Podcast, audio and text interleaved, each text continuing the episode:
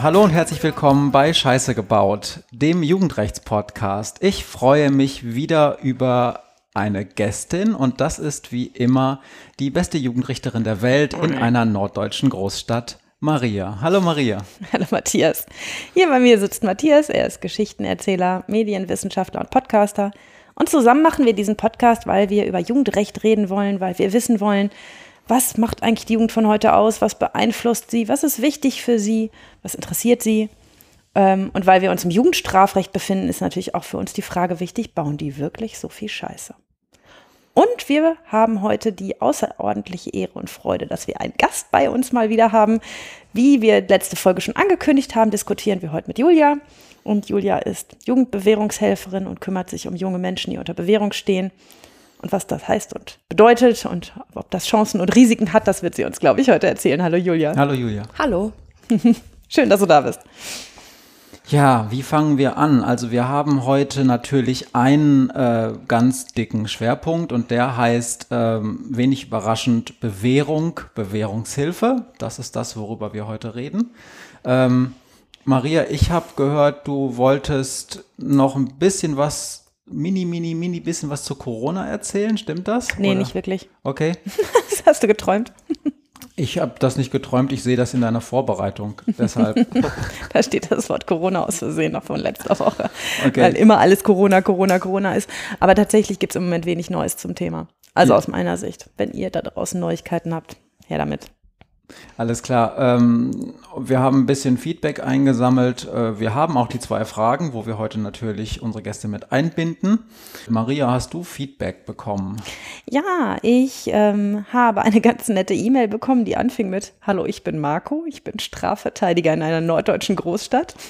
Kriege ich jetzt also immer diese E-Mails, ich finde die sehr lustig. Und in dieser E-Mail hat Marco sich ein bisschen beschwert, ähm, genau wie vorher auch ähm, andere ähm, Leute, die mir E-Mails geschrieben haben, dass die jeweiligen Gesichtspunkte ihrer Profession ein bisschen kurz kommen in unserem Podcast. Und dazu will ich ganz kurz was sagen, denn es ist ja so, dass Jugendrecht nicht so funktioniert, dass da ein Jugendrichter sitzt und dann eine sehr weise pädagogische Entscheidung trifft und es husch macht und plötzlich ist alles wieder gut, sondern Jugendrecht beginnt bei speziell ausgebildeten Sachbearbeitern bei der Polizei, die die besonderen Rechte der Jugendlichen kennen und auch beachten und die mit ihnen so reden, dass sie es verstehen können. Und wenn dann die Polizei zu Ende ermittelt hat, ähm, dann informiert die Polizei selber, zumindest nach dem neuen Gesetz, dass wir jetzt haben, die Jugendhilfe im Strafverfahren, die Jugendgerichtshilfe. Ähm, und die erfahren dann schon mal, oh, da gibt es offensichtlich Ärger, also auf jeden Fall eine Polizeimeldung. Ähm, und wir können schon mal Kontakt mit dem aufnehmen und rauskriegen, was da eigentlich passiert ist. Und wenn dann die Polizei weiter ermittelt hat, dann geht die Akte zur Jugendstaatsanwalt. Dort sitzen speziell ausgebildete Jugendstaatsanwälte. Ich hatte das auch alles schon mal erzählt. Dann mit der Anklageerhebung zum Gericht. Und bereits während des Ermittlungsverfahrens, äh, während Polizei und Staatsanwaltschaft da tätig sind, kann sich natürlich ein Strafverteidiger einschalten. Ähm, es gibt keinen Fachanwalt für Jugendrecht, sonst würde ich Jugendstrafverteidiger sagen, aber ähm, es gibt dort natürlich auch Leute, die da auch besonders engagiert in dem Bereich sind. Ähm, dann wird nach einem Urteil die Jugendbewährungshilfe tätig, so ne, wie uns Julia heute bestimmt einiges erzählen wird. Ähm, wenn es einen Arrest gibt, die Jugendarrestanstalt, wenn jemand in die Jugendstrafe muss, die Jugendanstalt, der Jugendvollzug. Und wir binden natürlich auch Leute, Leute an, ein, die ähm, die Kriminologien und Jugendrechtler, die uns was über die Forschung zum Jugendrecht sagen können oder Sachverständige, die uns was zu Entwicklungsstand oder Alter von irgendeinem Jugendlichen sagen können. Und all diese Menschen, die arbeiten zusammen daran, was eigentlich der richtige Umgang mit einem Jugendlichen ist und wie das sachgerecht ist und wie man am Ende zu einem Resultat kommt, das positiv ist für den Jugendlichen. Denn im Jugendrecht, zumindest bei, wenn es um eine Sanktion geht, also das ist ja das, was mich als Richterin beschäftigt, gucken wir immer nach vorne und möglichst wenig nach hinten. Ja, und versuchen uns zu fragen, wie kriegen wir denn das in den Griff, dass das hier besser wird. Und deshalb ist das, was ich tue, so ein ganz kleiner Ausschnitt dessen, was eigentlich gelungene Jugendsanktion ist in, im Jugendstrafrecht. Das ist nur ein ganz kleiner Part und wir arbeiten eng und verzahnt ineinander. Ähm, es gibt überall in verschiedenen deutschen Städten diese Häuser des Jugendrechts, darüber reden wir bestimmt auch irgendwann nochmal. Ähm, auch da geht es darum, ineinander äh, verzahnt zu arbeiten, sich immer gut miteinander auszutauschen. Und deshalb schneide ich in diesem Podcast ganz oft die Sicht anderer Leute an, weil ich, mein kleiner Ausschnitt immer, immer nicht die ganze Geschichte ist. Und manchmal ist es so, ähm, dass ich die Belange von den anderen nicht so gut im Blick habe, weil ich meinen Blick natürlich am besten kenne. Manchmal ist es aber auch so, dass ich mir gar kein Urteil dazu erlauben kann, zu sagen, ne, die Strafverteidiger machen das immer so, weil. Ähm, ja, weil ähm, ich ja selber kein Strafverteidiger bin und manchmal nur rate, weshalb die das so machen. Und deshalb ist das so wichtig, dass wir hier mit Gästen arbeiten und ganz viele Gäste kommen. Und deshalb freuen wir uns ja auch so, dass Julia da ist, weil wir verschiedene Professionen ihre Sicht schildern lassen wollen auf das Jugendrecht und deshalb darüber gemeinsam diskutieren wollen. Ja, natürlich ist es auf der anderen Seite auch so, dass wir auch aus organisatorischen Gründen nicht jede Folge einen Gast, eine Gästin hier haben können. Julia, wie findest du das eigentlich, dass der uns Gästin nennt? äh, ehrlicherweise am Anfang doch speziell, wobei ähm, ich das gestern auch extra nochmal gegoogelt habe tatsächlich und es steht im Duden, die Gästin. Im Duden? Du, ja, also ich meine, der Du hast gesagt, du bist Gender yes. Queen und hast ja. das nicht gewusst? nee, tatsächlich nicht. Also es gibt so zwei gerade Gast und auch Mitglieder. Also das gendert man manchmal dann auch. Mitgliederinnen? Mitglieder, mit, ja, was wirklich aus meiner Sicht Quatsch ist, weil es nun mal das Mitglied ist. Mhm. Aber es ist ja tatsächlich der Gast, die Gästin. Also es ist ein Ding, auch wenn es für mich tatsächlich bisher auch nicht so gang und gäbe war. Ich finde es gruselig und er lässt es einfach nicht, aber so ist es. Aber ich habe mich jetzt schon über äh, die, die ganzen verschiedenen Folgen irgendwie dran gewöhnt. Also ich finde, das muss jetzt auch. Siehste. etabliert sein und weiter so gemacht werden. Ja, danke. Ich bin gerne Gästin. Ja, ich, ich bin ja in dieser Konstellation immer so ein bisschen der Dulli. So. Aber ich freue mich ja, Maria, dass ich auch mal recht hatte. Ja, das ist sehr schön. Ich hatte äh, auch ein kleines Feedback. Ähm, äh, und da ging es um eine Anfrage via Twitter, das ist jetzt gerade vor kurzem gewesen. Äh, jemand, äh, ein äh, treuer Hörer, Hörender unseres Podcasts, äh, fragte, er hätte jetzt jemanden in, seiner, in seinem Umfeld überredet, endlich mal zu hören und wollte jetzt wissen, was denn ein guter Einstiegspodcast, eine gute Einstiegsfolge sei. Äh, das habe ich gestern ganz kurz mit Maria und noch ein paar herumsitzenden bekannten Freunden diskutiert, die das alles auch kennen. Und natürlich wäre der erste Ansatz immer zu sagen, fangt doch von vorne an. Aber wenn ähm, es eine Folge geben sollte, die vielleicht ein besonderes, ja, ein, einen besonders guten Ausschnitt aus dem gibt, was wir hier machen, viel einigen als erstes die Folge Kevin ein. Maria, würdest du das auch so sehen? Ja, ich habe das ja auch als erstes gesagt, das aber auch, weil Kevin mir so am Herzen liegt, weil, weil, ähm, ja, weil das einer von, von den, finde ich, beeindruckendsten Fällen ist ähm, und weil ich heute immer noch an den denken muss. Aber ähm, ich glaube, dass, dass das ganz viel davon aussagt, von dem, was wir hier auch machen wollen. Aber hört doch einfach jede Folge, das freut uns. Ja, es geht ja nur um den Einstieg. Julia, du hast auch ein paar jetzt gehört. Ja. Äh, hast du da auch eine Meinung dazu oder ist es eigentlich egal? Ich finde es tatsächlich eigentlich egal. Hast du von vorne angefangen? Ich habe erst von vorne angefangen mhm. ähm, und irgendwann habe ich aber angefangen, von hinten zu hören. Und jetzt fehlen mir die tatsächlich nur in der Mitte noch, irgendwie zwei, glaube ich, oder so. Und das geht prima. Okay. Ja. Ist ja auch interessant, ne? Denn wir haben am Anfang gesagt, so ein Podcast, der ernsthaft das Jugendrecht peu à peu erklärt, ähm, das ist ja auch lahm, ne? Also mhm. irgendwie ähm, äh, sich so durchzuarbeiten durch, durch die rechtlichen Gegebenheiten und durch äh, so, so, es irgendwie zu schematisieren, ist lahm und deshalb wollen wir eher so ein, wir nennen das immer konzentrisches Kreisen äh, um das Thema machen und dann ist es ja eine gute Info, dass man auch klarkommt, wenn man Voll. hinten die Folgen hört. Ja. Ja, ja gibt es noch weitere Sachen, die wir zum Thema Feedback äh, jetzt ansprechen sollten, liebe Nö. Maria? Nö, alles fein. Wir können gerne ins Thema. Dann lass uns mal ins Thema gehen. Jugendbewährungshelferin, ist das ein Spezialberuf, Julia? Nein, ähm, tatsächlich nicht. Äh, es ist bei uns im Dienst äh, in der Bewährungshilfe ein, schon ein spezielles Feld. Mhm. Wir sehen schon zu, dass, äh, wenn möglich, eben Kolleginnen und Kollegen die Aufgabe übernehmen, die auch wirklich dann nur Jugend machen. Also die möglichst wirklich nur Jugendliche, junge Her äh, Erwachsene ähm, Klientinnen und Klienten haben und dann auch entsprechende Fortbildung machen und entsprechende äh, Vertiefung und so. Es ist aber nichts, wofür wir, ähm, sage ich mal, im Studium speziell ausgebildet werden oder wirklich von vornherein. Also ich bin einfach ganz normal als Bewährungshilferin angestellt und es hat sich so ergeben, dass ich dann im Fokus Jugendliche mache. Ähm, in den großen Bezirken geht das auch gut, dass wir wirklich ähm, einige Kolleginnen haben, die nur Jugendliche machen in den ganz kleinen Bezirken. Und äh, Norddeutschland ist ja wirklich auch oftmals also Fläche. Und da geht das dann nicht. Also wenn wir wirklich kleine Büros haben mit drei Kolleginnen und Kollegen, mhm. da machen natürlich alle alles. Ähm, aber gerade in den größeren Städten versuchen wir das wirklich zentriert zu machen und da Genau, schon auch ein Spezialfeld draus zu machen. Und deine Profession ist eigentlich, also was bist Sozialarbeiterin. Ah, okay. Und das studiert man auch an verschiedenen Stellen. Genau, richtig. Mhm. Da gibt's ganz eigene Studiengänge ähm, mittlerweile. Früher war das ausgeteilt ähm, äh, in soziale Arbeit oder Sozialpädagogik, wobei die Sozialpädagoginnen sich eher mit Kindern und Jugendlichen befasst haben und die SozialarbeiterInnen eher mit Erwachsenen.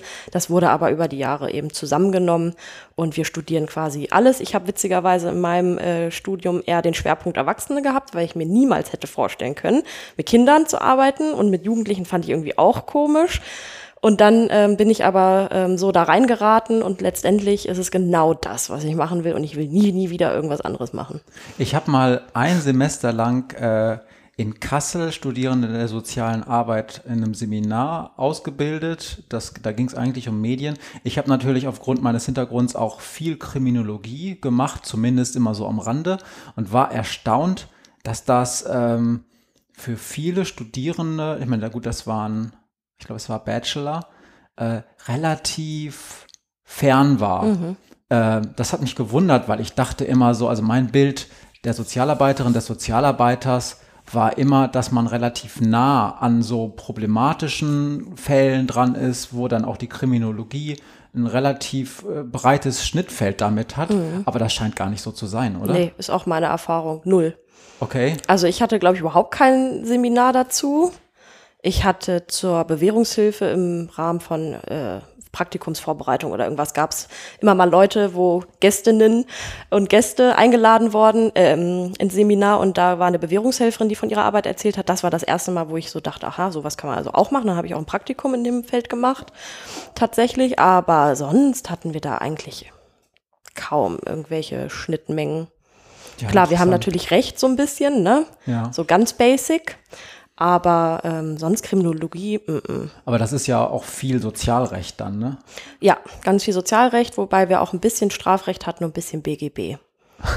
Ganz äh, spannend. Was ist ein Vertrag, Willenserklärung und so. Hat auch nichts Sachen. fürs Leben. nee, tatsächlich, Fun Fact, ich habe mal vier Semester Jura studiert ah. in Hannover.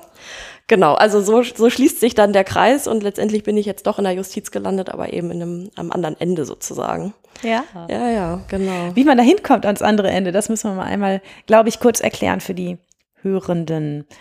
Denn die Frage, was ist eigentlich eine Bewährung, das taucht ja gar nicht so selten auf. Matze hat das zwischendurch auch mal in einem Podcast gefragt und ich verstehe das nicht, was ist das mit dieser Freiheitsstrafe und dieser Bewährungszeit, was ist da eigentlich was?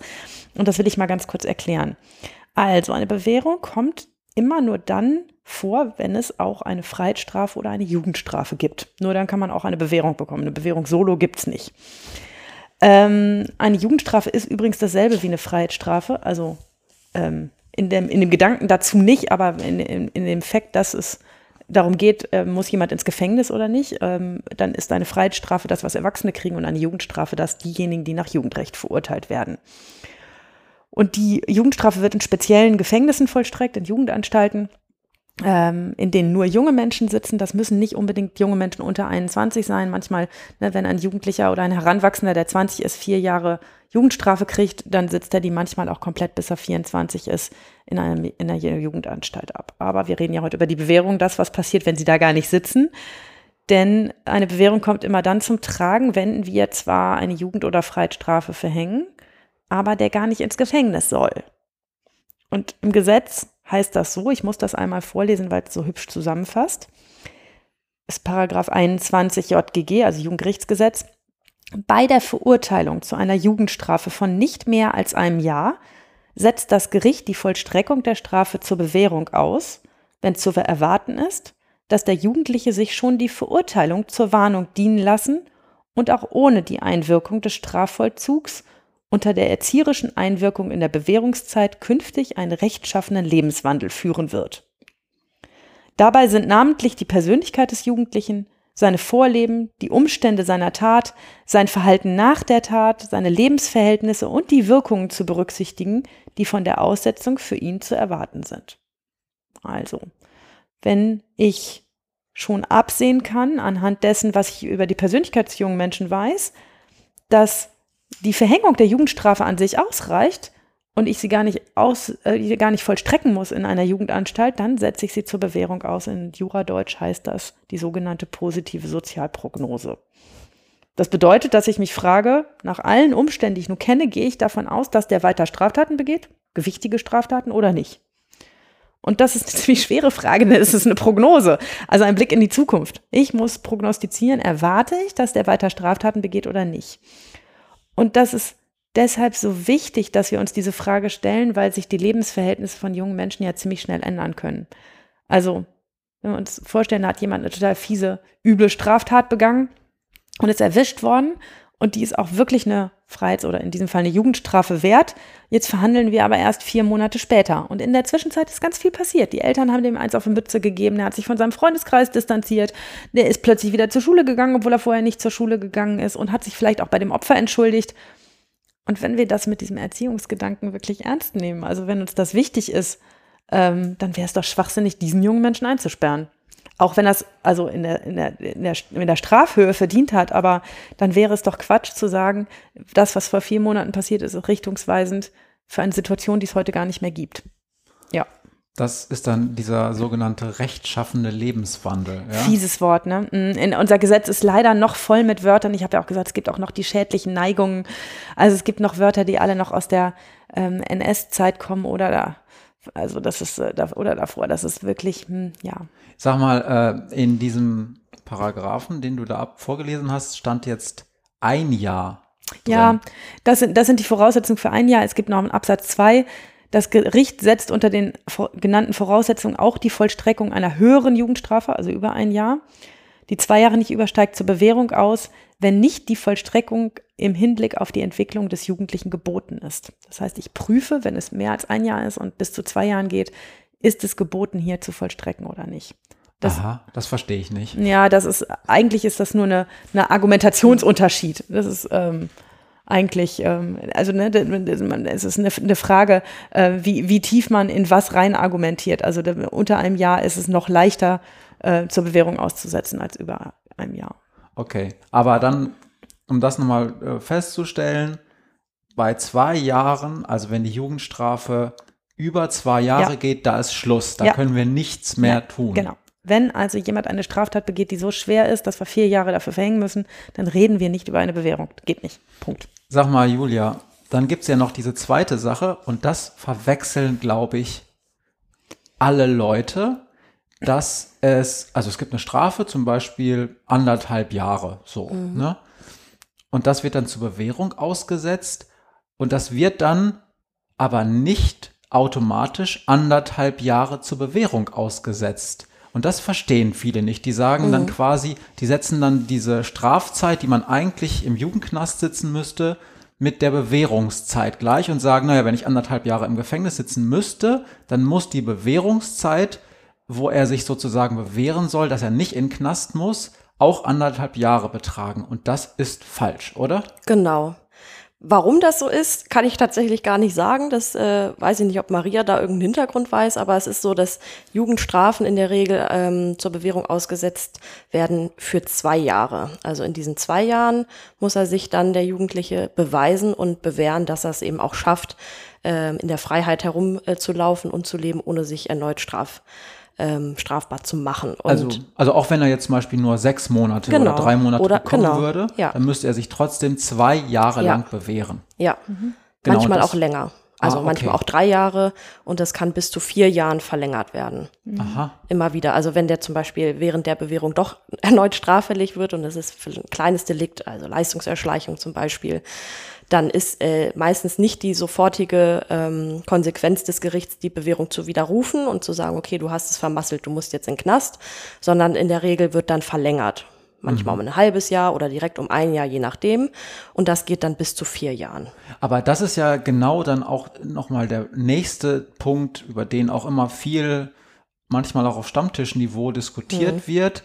Denn äh, die allgemeine Wahrnehmung ist ja, okay, du bewährst dich jetzt von mir aus zwei Jahre lang und dann macht diese Person dann doch irgendwas, Mhm. was ja, wenn ich das so ähm, mit Maria bespreche, gar nicht so selten passiert, dass dann Mhm. noch was hinterherkommt oder dass diese Person so dusselig war und in dieser Hauptverhandlung, wo das verurteilt wurde, nicht gesagt hat, da war noch eine Tat in der Vergangenheit, äh, da habe ich auch schon eine Anzeige laufen, aber die ist noch jetzt hier in dieser Hauptverhandlung nicht Gegenstand, weil das wird ja in der Regel gefragt. So, also, und dann kommt noch was obendrauf, dann kommt noch mal eine Tat. Ähm, Maria, wie ist denn das? Können wir das dann, ist das dann leicht, dass diese Bewährung dann trotzdem beizubehalten? Also, weil die Leute sagen ja eigentlich, ja, dann muss er dann in den Knast. Die Frage ist immer, wie viel Sinn macht das? Ne? Also wir verhandeln ganz oft, da hat jemand wegen einem Raub eine, eine Bewährungsstrafe bekommen, meinetwegen zwei Jahre auf Bewährung, hat drei Jahre Bewährungszeit gekriegt. Ich mache übrigens oft drei Jahre. Äh, du nix, weil das heißt, ne? Ja, ähm, äh, ich glaube, es ist bei Jugendlichen übrigens, das hast du eben gefragt, weniger.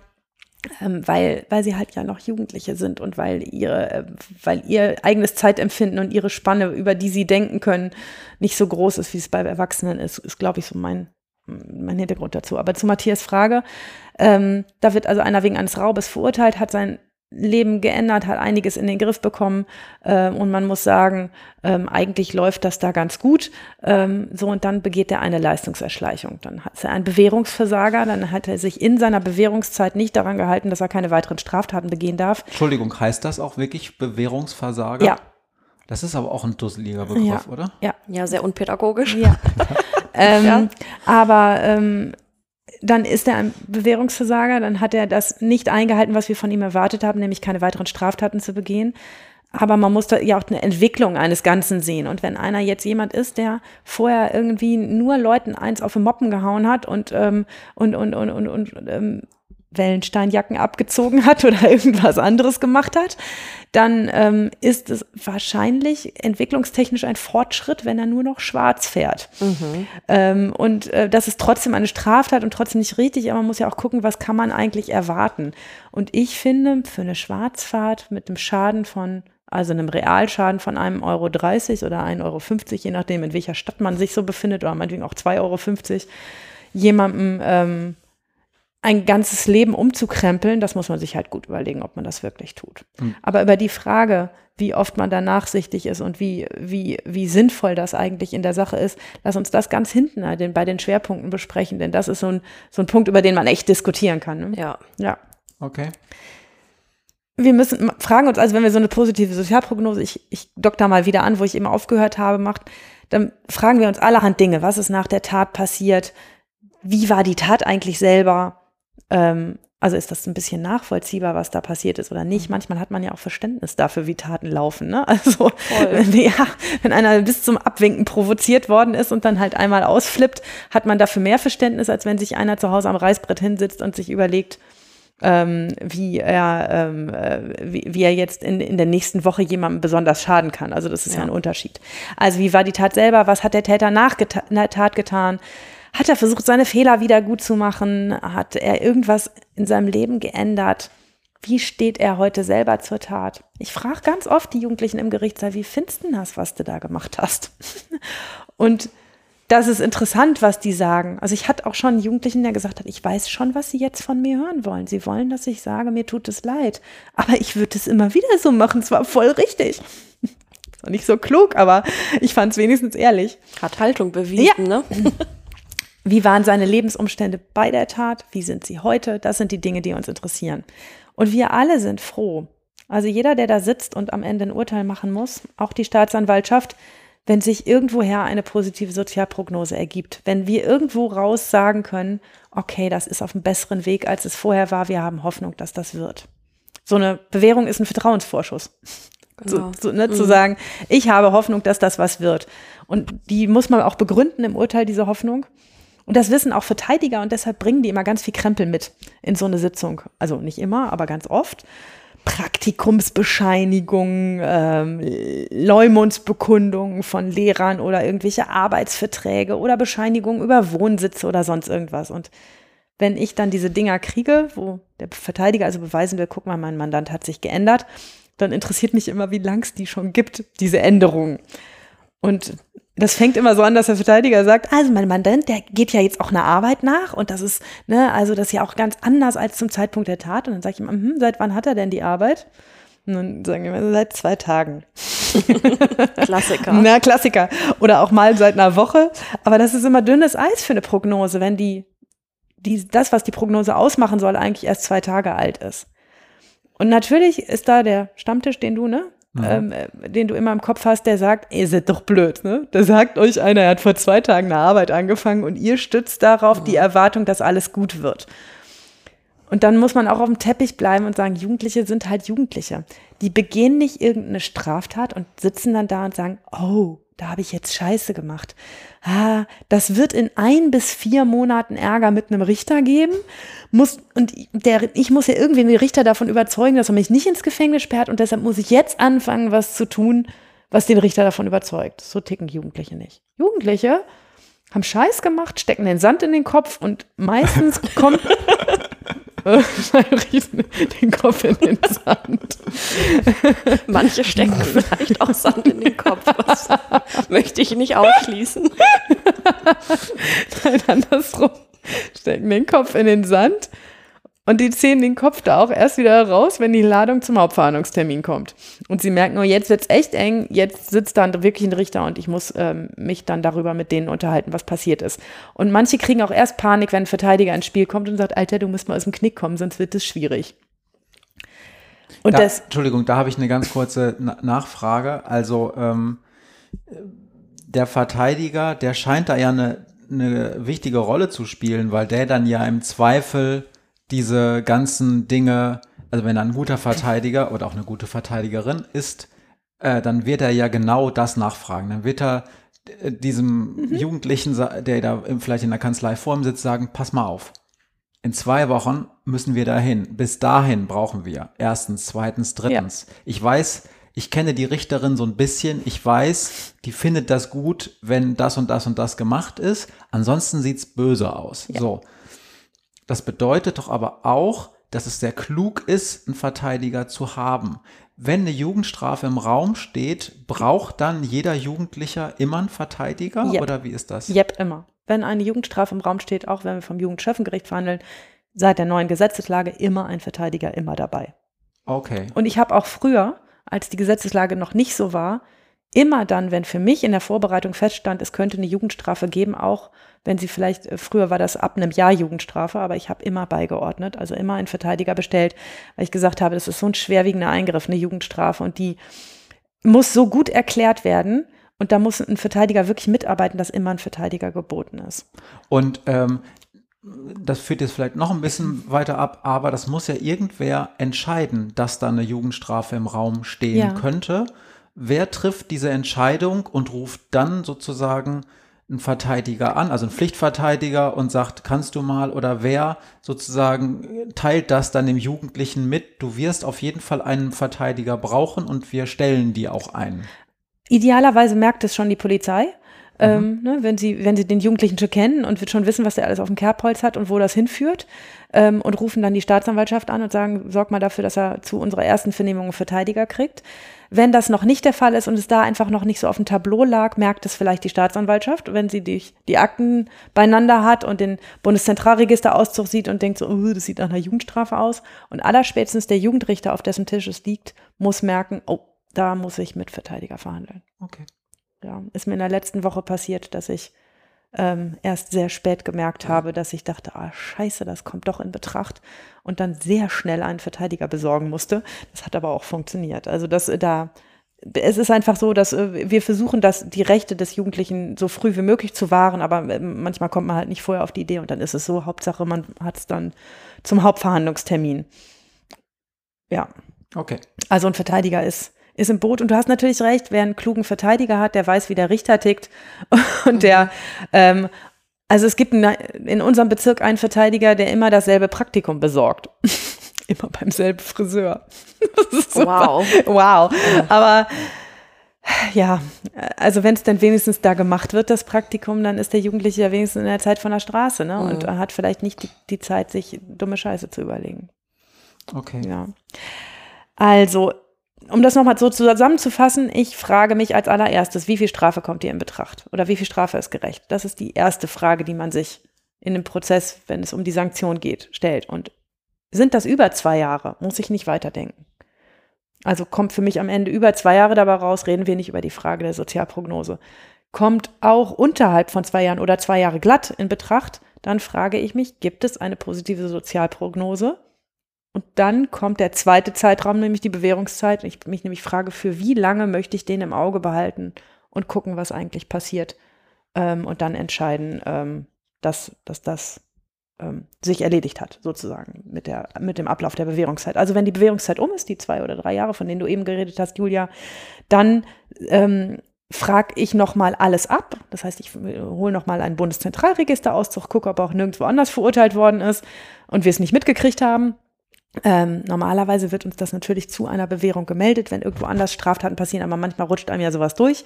Das heißt, ich fordere nochmal einen Bundeszentralregisterauszug an und eine sogenannte Führungsanfrage bei der Polizei. Ich frage also, läuft da noch was bei euch? Irgendwo, in irgendwas.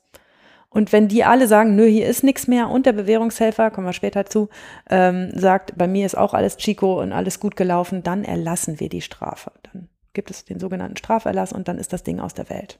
Und statistisch ähm, ist es so, dass, ähm, dass das nicht klappt, nämlich dass man, ähm, dass eine Bewährung widerrufen wird ähm, und, ähm, und ähm, man sozusagen diese Strafe dann am Ende absitzen muss, weil irgendwas nicht geklappt hat, weil man neue Straftaten begangen hat oder sich an seine Auflagen nicht gehalten hat.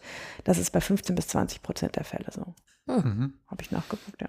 Und fand ich auch interessant, Ja. dass Aber- es nur so wenig ist. Aber die Bewährungshilfe, also Bewährungshilferin in diesem Fall Julia, die sitzt in dem Hauptverhandlungsprozess noch nicht mit dabei. Nee. Nee. Wir Also- sind nicht Verfahrensbeteiligte. Okay. Wir kommen erst danach ins Boot oder eben, wenn es dann während der laufenden Bewährung neue Hauptverhandlungen gibt, dann sitzen wir dabei. So, und dann gibt es also äh, ein Jugendgericht, das sagt, ähm, positive Sozialprognose ist in diesem Fall gegeben, heißt Bewährung äh, und das geht dann an die sogenannte Bewährungshilfe, wo du, Julia, arbeitest. Genau. Und das, wer kriegt das dann? Gibt es da, also gibt es da irgendeine besondere Verteilung? Ja, wenn es gut läuft, dann, dann ja, wir sind in Bezirke aufgeteilt. Das heißt, ähm, jeder von uns hat seinen eigenen Bezirk und wenn der Jugendliche dann eben dort wohnt, äh, dann würde ich den bekommen für meinen Bezirk. Es gibt aber auch eben immer den, äh, ähm, den Fall, dass es einen Bezirksausgleich gibt, weil eben ein Bezirk sehr belastet ist zum Beispiel. Dann kriege ich auch mal wen aus anderen Bezirken. Schöner ist es natürlich, wenn alles in den Bezirken bleibt, weil da kennt man sozusagen all seine Leute, da kennt man die zuständige Jugendgerichtshilfe, da kennt man äh, eben Einsatzstellen für, für gemeinnützige Arbeit oder ich weiß nicht was. Das ist natürlich wunderbar, dass man da so ein bisschen im Gemeinwesen dann einfach sein, sein, ähm, seine Fachkenntnisse hat letztendlich und einfach schon weiß, wo kann man gut anrufen und was geht gut. Ihr, ihr kennt ja dann auch die anderen Angeklagten. Also man, man kennt ja. Ja. dann die Peer Group immer ganz Das gut, ne? wenn man seinen Bezirk hat. Diese Jugendlichen, die entfernen sich ja nicht weit aus so einem, aus so einem, manchmal nur einem Stadtteil raus. Das finde ich auch richtig spannend. Das Ja. ist tatsächlich voll das Phänomen. Und ich mein, wenn man dann schon weiß, mit wem die zusammen rumhängen, also weiß ich als Richterin ja auch, ne, dass ich auch die anderen Vögel kenne, mit denen, mit denen derjenige da abhängt, ähm, dann weiß man auch manchmal, wo man ansetzen muss. Ne? Aber ähm, um mir das mal besser ähm, auch so ganz real vorzustellen, ähm, du kriegst dann diese Akte und dieser Kontakt mit dem Jugendlichen oder der Jugendlichen, die da betroffen ist, läuft dann so, dass der oder die dann erstmal zu dir ins Büro eingeladen wird oder gehst du auch in die Familien oder zu den Jugendlichen hin? Manchmal stellt man sich ja auch äh, dass ich weiß, dass es falsch ist, so eine Art Streetworker vor, der da so mit Leder, Leder oder Jeansjacke so durch die Gassen läuft und sagt, du bist doch bei mir unter Bewährungshilfe und so läuft alles. Aber so läuft es bei dir Nee. wahrscheinlich nicht. Nee, tatsächlich nicht. Das ist irgendwie, wir sind da schon ein ziemlich ähm, hochschwelliger Dienst sozusagen. Da gibt's dann eine Einladung nach Hause. Äh, wenn die ähm, Jugendlichen eben auch noch minderjährig sind, kriegen die Eltern auch noch ein gesondertes Schreiben mit einer Info und mit einer Info zum Termin, weil die natürlich das Recht haben, immer mitzukommen. Das tun die in den seltensten Fällen, leider. Ähm, genau, die kriegen eben diese Einladung und wir erwarten schon von denen, dass die bei uns vorbeikommen. Das klappt auch in der Regel, weil meistens ist ja irgendwie auch die Jugendhilfe im Strafverfahren drin und irgendwie ähm, schnallen die, dass das wichtig ist, dass sie zu mir kommen müssen. Wenn der Richter ihn richtig erklärt hat, ne? Oder das, genau. Dass es wichtig ist, ja, dahin zu gehen. das stimmt. Und äh, genau, und dann kommen die zu mir ins Büro tatsächlich. Ich ähm, habe tatsächlich ähm, durch das Jugendgerichtsgesetz äh, die, eine, sozusagen ein Zutrittsrecht. Das äh, fand ich auch sehr spannend, als ich das gelernt habe. Ich darf also mir Zutritt zu dem Jugendlichen verschaffen. Ich darf in die Wohnung gehen. Also ich meine, wenn Wie mit einem Durchsuchungsbefehl. ja, also das finde ich richtig gruselig irgendwie. Das habe ich auch noch nie gemacht. Ich kenne auch keine Kolleginnen oder Kollegen, die das mal versucht haben, weil muss man sich auch mal fragen, was macht hier Sinn und was nicht. Ähm, genau, ich dürfte auch bei der äh, Ausbildungsstelle oder bei der Schule ähm, vorbeischneien. Ich habe da auch ein Auskunftsrecht, also da hört sozusagen bei denen die Schweigepflicht auf, wenn ich dann hier entsprechend mich positionieren würde und sagen würde, so und jetzt sag mir, ist der hier regelmäßig und wo ist der und so. Da dürfte ich, das mache ich aber nicht. Und ähm, ich persönlich, das handhaben aber die Kolleginnen auch sehr unterschiedlich, mag Hausbesuche nicht so gerne, weil ich finde, das ist ein ganz schön invasiv, da in die, in die Wohnung äh, der Familie ja auch. Oftmals wohnen die ja auch einfach zu Hause, in Anführungsstrichen einzudringen und da nach dem Rechten zu gucken. Ich finde das irgendwie anmaßend. Ich mache das in Ausnahmefällen, äh, manchmal wünschen sich das Jugendliche auch, einfach wenn es gut läuft und die irgendwie auch zeigen wollen, ähm, wie es so zu Hause ist. Es passiert aber sehr selten. Oder wenn jemand ähm, sozusagen verschwunden ist. Also dann mache ich das vielleicht schon mal, dass ich mal vorbeifahre und klingel und gucke, wohnen die hier überhaupt noch? Ist der da? Was ist denn passiert, dass der sich nicht mehr meldet? Okay. Genau. Aber sonst mache ich das nicht so gerne. Ähm, wie ist denn das so generell? Also ähm, Bewährungshelferin bedeutet ja, dass du erstmal zur Verfügung stehst als Kontaktperson, wenn auch vielleicht Dinge nicht so laufen oder wenn man für bestimmte ähm, Arbeiten oder was auch immer da noch Bewährungsauflagen sind, ähm, ähm, noch Hilfe gebraucht wird. Aber wie häufig siehst du denn so einen Jugendlichen so in so einer Bewährungszeit? Also ihr trefft euch ja wahrscheinlich nicht einmal pro Woche, obwohl das vielleicht bei einigen ganz gut wäre, oder? Ja, genau. Also ich sag mal, regelhaft ist es äh, alle vier Wochen, ähm, dass so wir so einen Turnus machen, so starte ich immer und sage aber auch immer dazu, wenn irgendwas ist, natürlich jederzeit. Und manche nehmen das auch in Anspruch mit dem jederzeit, also die schnallen sch relativ schnell, dass sie bei uns auch eben entsprechende Unterstützung bekommen und wir irgendwie auch hilfreich sind. Das kann ja auch bequem sein, wenn da jemand ist, der einem immer mal was ähm, mit hilft zu erledigen. Genau, aber letztendlich einmal im Monat, alle vier Wochen und ähm, für viele ist das natürlich auch schon zu viel und des Guten. Ähm, und dann gucken wir nach Bedarf. Wenn eine Bewährung wirklich gut läuft, irgendwann alle Auflagen, Weisungen erledigt sind, die Kontakthaltung super ist, die Sozialprognose, die positive sich erfüllt und das wirklich so eine Entwicklung ist, dann zum Ende der Bewährung strecke ich das auch. Dann machen wir mal alle sechs Wochen, vielleicht auch mal alle acht.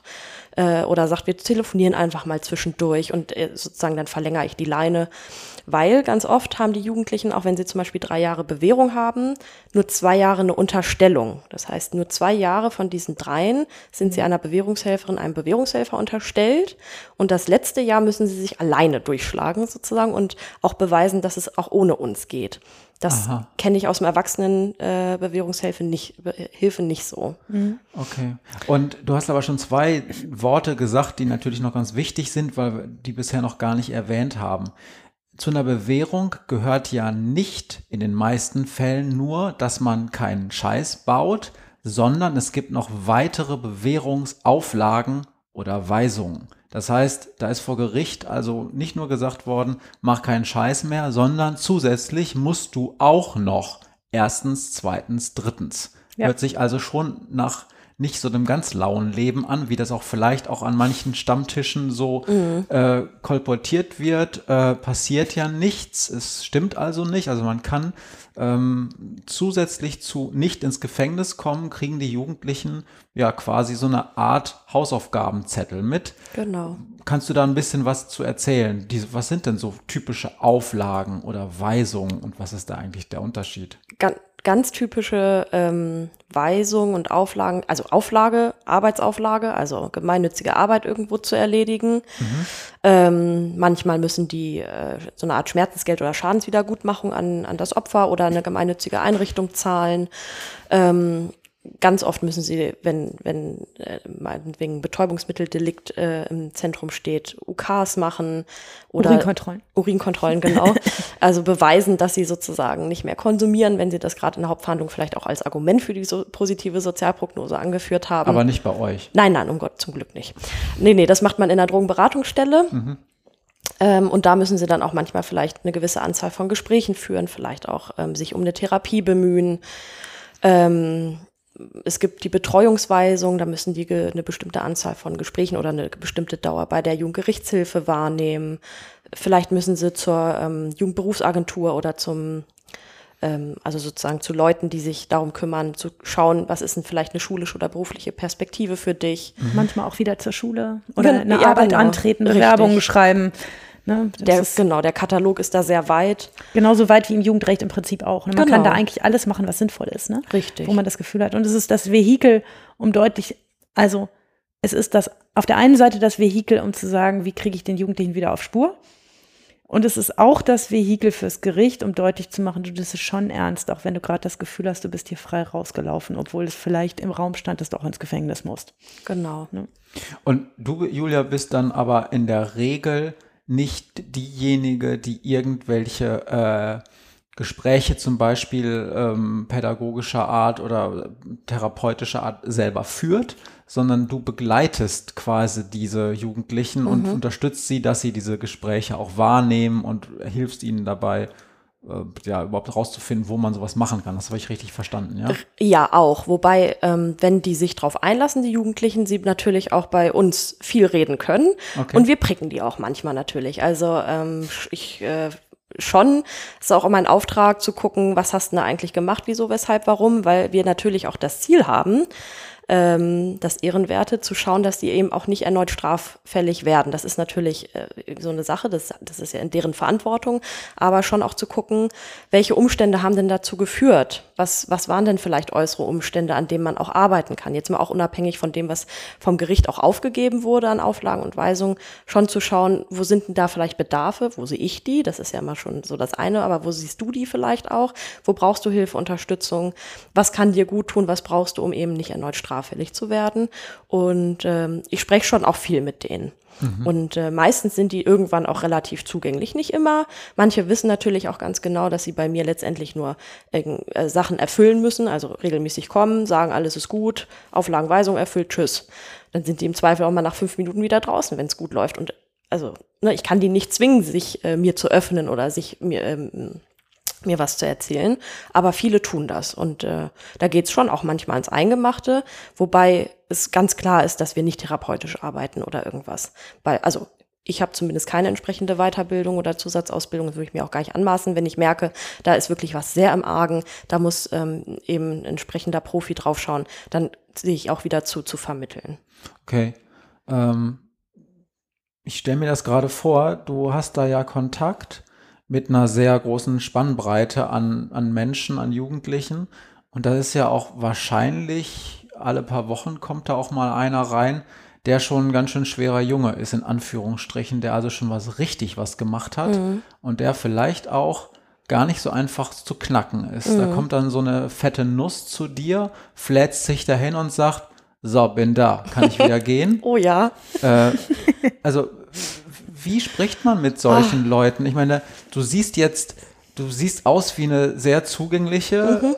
Frau so und, und äh, ja, also ich, du siehst jetzt nicht so aus, als könntest du dem an so rechts und links eine Ohrfeige gehen und sagst, Mensch, jetzt wach mal auf! Es ist ernst so. Das machst ja. du ja wahrscheinlich nicht. Nee, ne? nee, nee, da sind wir zum Glück alle äh, sehr unterschiedlich. Also den Kollegen oder die Kollegin, die das macht, die kenne ich nicht. Aber da ist, kommt total auf die Haltung an. Also du hast mich, glaube ich, gerade sehr treffend beschrieben. Ich würde mich so beschreiben. Ich glaube, viele meiner Jugendlichen auch. Ich bin sehr offen erstmal und sehr akzeptierend und schaue mir erstmal an, wie die herkommen, was die von mir wollen oder vor allem, was die von mir nicht wollen. Und ich nehme das auch erstmal so hin. Ich recht, äh, kläre die natürlich auf, was ist hier das Minimum, was muss und ähm, erkläre ihnen dann aber auch, was die Kür sein könnte, wenn sie denn wollen. Und gerade die, äh, die sich dann so hinfläzen und eigentlich erstmal hier einen auf dicke Hose machen und hier erstmal auch erklären wollen, dass sie überhaupt gar nichts von mir wollen, die lasse ich auch. Völlig in Ordnung. Der muss gar nichts von mir wollen. Mhm. Und ähm, das in einem Fall hat sich das auch so weiter durchgezogen. Der saß dann aber doch auch irgendwann in, ha äh, in der Jugendanstalt.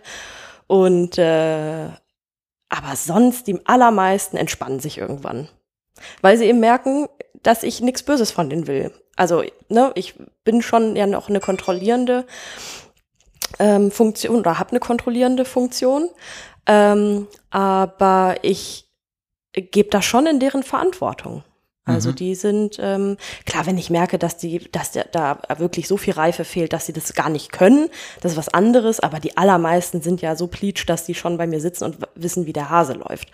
Und wenn die dann eben merken, okay, die kann doch vielleicht ganz hilfreich sein oder auch mal ganz lustig oder so. Also ich ähm, mache dann oft auch, dass ich erstmal über was ganz anderes rede mit denen. Oder ähm, gerade, die haben ja dann oft auch selber eine sehr krasse Haltung zu gewissen Themen und finden halt auch gerade BTM, das ist alles völlig übertrieben. Betäubungsmittel. Betäubungsmittel, wie wir damit so umgehen und so. Und äh, dann philosophiere ich gern auch mal mit denen über Sinn und Unsinn von, ähm, von Gesetzen oder von Verboten und so. Mhm. Und das finden die manchmal auch ganz cool dann, dass sie merken, okay, die ist gar nicht vielleicht selber so eine Hardlinerin oder so. Ähm, und dann schauen wir mal, wo, wohin die Reise geht. Okay. Ähm, ich habe noch eine Frage. Maria, wolltest du dazwischen? Oder? Ja, nein, ich finde es nur total interessant. Ähm, eben hast du gesagt, du hast ja auch die Möglichkeit, da reinzugucken, auch mit auch mit dem Druck, den, mhm. den du ausüben kannst. Also zu sagen, ich rede mit diesen Eltern, ich rede mit dieser Schule. Ähm, äh, hast, übrigens mit Ärzten auch? Also ist das auch eine automatische Schweigepflichtanbindung? Okay. Ich meine nicht, nee. Ja, äh, und, und wie sehr fühlst du dich dann verpflichtet, das, was du dabei erfährst, ans Gericht weiterzjenigen? Oh, furchtbare Rolle. Schwierige Frage, ja, ja. ne? Das ist doch eine scheiß Zickmühlenposition genau. für dich. Einerseits der Helfende zu sein, der der auch demjenigen, der da sitzt, die mhm. Hand zu reichen und zu sagen, komm, wir machen das jetzt zusammen. Und die wissen doch auch, dass du letzten Endes, ich dich alle halbe Jahr fragen würde, mhm. wie läuft's denn gerade? Ja. Ja, ja, ja, das ist total schwierig. Wir nennen es das doppelte Mandat. Also wir haben ja einmal ganz klar den Auftrag vom Gericht und wir haben aber natürlich auch im Zweifel dann einen Auftrag vom Jugendlichen irgendwann. Und das ist immer schwierig. Ich handhabe das so, dass ich von vornherein eben total, also muss ich auch, aber auch immer mal wieder sage, was so meine Aufgabe ist und dass ich spätestens alle halbe Jahre berichte und ähm, dass ich eben auch eine Berichtspflicht habe und auch kein Zeugnisverweigerungsrecht vor Gericht. Auch nochmal ganz wichtig. Das heißt, wenn die mir von irgendeinem Quatsch erzählen und mich da jemand fragt, wissen Sie davon? Was hat der Ihnen davon erzählt? Dann muss ich sagen. Und das ist ja. Obwohl ich ganz kurz dazwischen sagen muss, das tun wir ja eigentlich nicht, ne? Ja, sel selten, ja, also, Glück, aber ähm, es passiert. Also ähm, es, es, gibt, ähm, das ist das Problem im Jugendrecht, die Zusammenarbeit mit Sozialarbeitern, sowohl mit der Jugendgerichtshilfe als auch mit Bewährungshelfern, die kein Aussageverweigerungsrecht haben. Das heißt, ich könnte beide im Zweifelsfall auf den Zeugenstuhl setzen und befragen und ihr dürftet nicht sagen, dazu sage ich jetzt nichts, genau. sondern müsstet die Wahrheit sagen. Ja. Ähm, das macht man nur bei ganz erheblichen Straftaten, wenn es keine andere Möglichkeit mehr gibt, wo man nicht anders rankommt. Und man weiß dabei, dass man das Vertrauensverhältnis zwischen dem, der da auf dem Zeugenstuhl sitzt und dem Jugendlichen übrigens gerade zerstört. Genau. Ne, also das, das, ihr habt überhaupt keine Credibility mehr, ja. wenn wir euch auf den Zeugenstuhl setzen. Ja. Ne, und das, äh, das, also zumindest in unserem Bezirk hoffe ich, macht das fast niemand. Ähm, das, und ich, ich habe es in anderen Teilen Deutschlands gehört, dass das oft gemacht wird. Und ich kann nur den Juristen da draußen sagen, wenn ihr Sozialarbeiter, die mit den Jugendlichen arbeiten sollt, auf die Zeugenstühle setzt, dann zerstört ihr die, ähm, das alles, was dort aufgebaut ist. Ja. Ähm, ich verstehe das, wenn es um Mord und Totschlag geht und man keine andere Möglichkeit mehr hat. Aber für, für so einen Betrug und eine Leistungserschleichung muss das echt nicht sein. Nee. Aber ja, ja, nee. Und ähm, letztendlich, ähm, ja, muss ich dann halt einfach berichten und ähm, sage aber den Jugendlichen auch immer, dass es mir viel mehr Spaß macht, wenn ich schöne Dinge berichten kann und sie mir doch bitte meinen Job so schön und leicht wie möglich machen sollen. So, und mancher jetzt, hält sich dran, mancher nicht, ne? Genau. Und jetzt, jetzt äh, irgendwann kommt der Punkt, wo es knifflig wird, weil Mhm. offensichtlich das überhaupt nicht gut funktioniert. Mhm. Da ist nochmal die Frage zu deiner Rolle. Wer ist denn der oder diejenige, die er entscheidet, das hier läuft nicht? Also du schreibst einen Bericht, Mhm. aber du führst nicht die Bewährungsaufsicht. Nee. Wie läuft das zwischen dir und dem Gericht ganz genau? Ja, ich schreibe den Bericht zum zuständigen Aktenzeichen und das wird dann der Richterin, dem Richter, der die Bewährung äh, beaufsichtigt, vorgelegt. Okay. Und letztendlich ähm, ist es schon, ich würde mal sagen, die erste Einschätzung liegt schon bei mir, weil je nachdem, wie und was ich in den Bericht schreibe und was ich am Ende des Berichts anrege, wir können bei Gericht verschiedene Dinge anregen, reagiert in der Regel der oder die Richterin auch entsprechend drauf. Also ich kann schon, schon zum Beispiel sagen, wenn ich merke, okay, das läuft hier gerade richtig gegen die Wand, da funktioniert gar nichts, ähm, dann kann ich zum Beispiel eine Anhörung anregen, also sagen, so und so und so ist es und ich rege an, den Jugendlichen äh, anzuhören und das wird meistens auch gemacht. Also bei mir gehen da immer die roten Alarmglocken Ja, an. zu Recht. Wenn, äh, wenn die Bewährungshilfe schreibt, ähm, äh, ich glaube, es wäre gut, den Jugendlichen anzuhören, dann merke ich, okay, Christus da gerade selber nicht mehr im Genau, Griff. wir- genau. Ähm, und ich muss anfangen, die Drohkulisse aufzubauen, äh, dass jemand doch in Haft muss. Ähm, und ähm, deshalb muss man da mal ein bisschen mehr Wumms hintersetzen, obwohl man auch sagen muss, ich mache dann einen Anhörungstermin und sage dem Jugendlichen so, hier deine Bewährungshelferin hat mir geschrieben, dass ich dich mal irgendwie fragen soll, warum das hier alles nicht funktioniert. Und ehrlich gesagt haben die bis dahin schon so viel Schiss in der Buchse, dass es meistens wieder läuft. Ich habe das selten, dass Anhörungstermine so ausgehen, dass ich am Ende sagen muss, und jetzt widerrufe ich die Bewährung. Ja. Weil, weil sie dann doch irgendwie die Kurve kriegen. Also die Druck ist, ich bin einfach nur die Eskalationsstufe. Ne? Genau, genau. Und in, äh, ich habe auch gehört, dass es manchmal schon so ist, dass in bestimmten Hauptverhandlungen, ähm, wenn zum Beispiel dann noch eine Tat passiert ist, auch die Bewährungshelferin, der Bewährungshelfer als Zeuge geladen wird, um dann, ja, was macht ihr dann da normalerweise? Warum seid ihr vor Gericht? Wir berichten dann über den Bewährungsverlauf. Ganz schlicht Okay. und ergreifend, sag ich mal. Aber Wie- nicht als Zeuge. Ne? Nee, nee, genau. genau, also manchmal wird man als Zeuge geladen, aber in der Regel sitzen wir trotzdem äh, auf, an der Seitenbank äh, auf der Seite der Staatsanwaltschaft mit. Ah, Und okay. äh, können auch von der Position aus unseren Bericht vortragen. Genau. Wir fragen dann also. Also wenn ich ein neues Verfahren habe und ähm, es läuft schon eine Bewährung, dann lade ich immer den Bewährungshelfer mit ein und sage und frage dann in der Sitzung irgendwann, wie läuft denn gerade die Bewährung? Und da kommt manchmal was Nettes und manchmal halt auch nicht so Nettes. Genau. Aber ihr gebt nicht, wie es zum Beispiel die Jugendhilfe im Strafverfahren, die Jugendgerichtshilfe, ihr gebt nicht eine eigene Empfehlung dann am Ende raus, bevor dann die Nee. Richterin entscheidet. Nein. Okay. Manchmal werden wir gefragt, ähm, das kommt schon mal vor. Also, oder aber auch, also in der Regel spreche ich mich ja auch mit der äh, Jugendgerichtshilfe ab, wenn die dann da ist. Die fragen natürlich auch, wie läuft's bei dir? Hast du eine Idee, was sinnvoll sein könnte? Also sowas, das läuft natürlich. Ähm, manchmal aber, wenn es ja um junge Erwachsene geht oder beziehungsweise die schon einfach über 21 sind, also auch wenn ich die ja mit 19 oder was kriege und manchmal zieht sich das ja und dann sitze ich da auch mit 22 oder was, ähm, dann werde ich schon auch nochmal gefragt, oftmals. Nicht immer, das ist ja auch äh, völlig ähm, je nach Richterin und Richter, aber auch schon manchmal. Und manchmal, das musste ich lernen und da werde ich auch immer besser drin, wenn ich wirklich was wichtig finde oder was sinnvoll ähm, für sinnvoll halte, dann sage ich das auch, wenn ich nicht gefragt werde. Ja, das ist Ähm, gut so. genau. Denn ähm, also man muss sich immer wieder klar machen und deshalb ist für mich immer total wertvoll, wenn die Bewährungshilfe da ist am Termin und auch was sagt.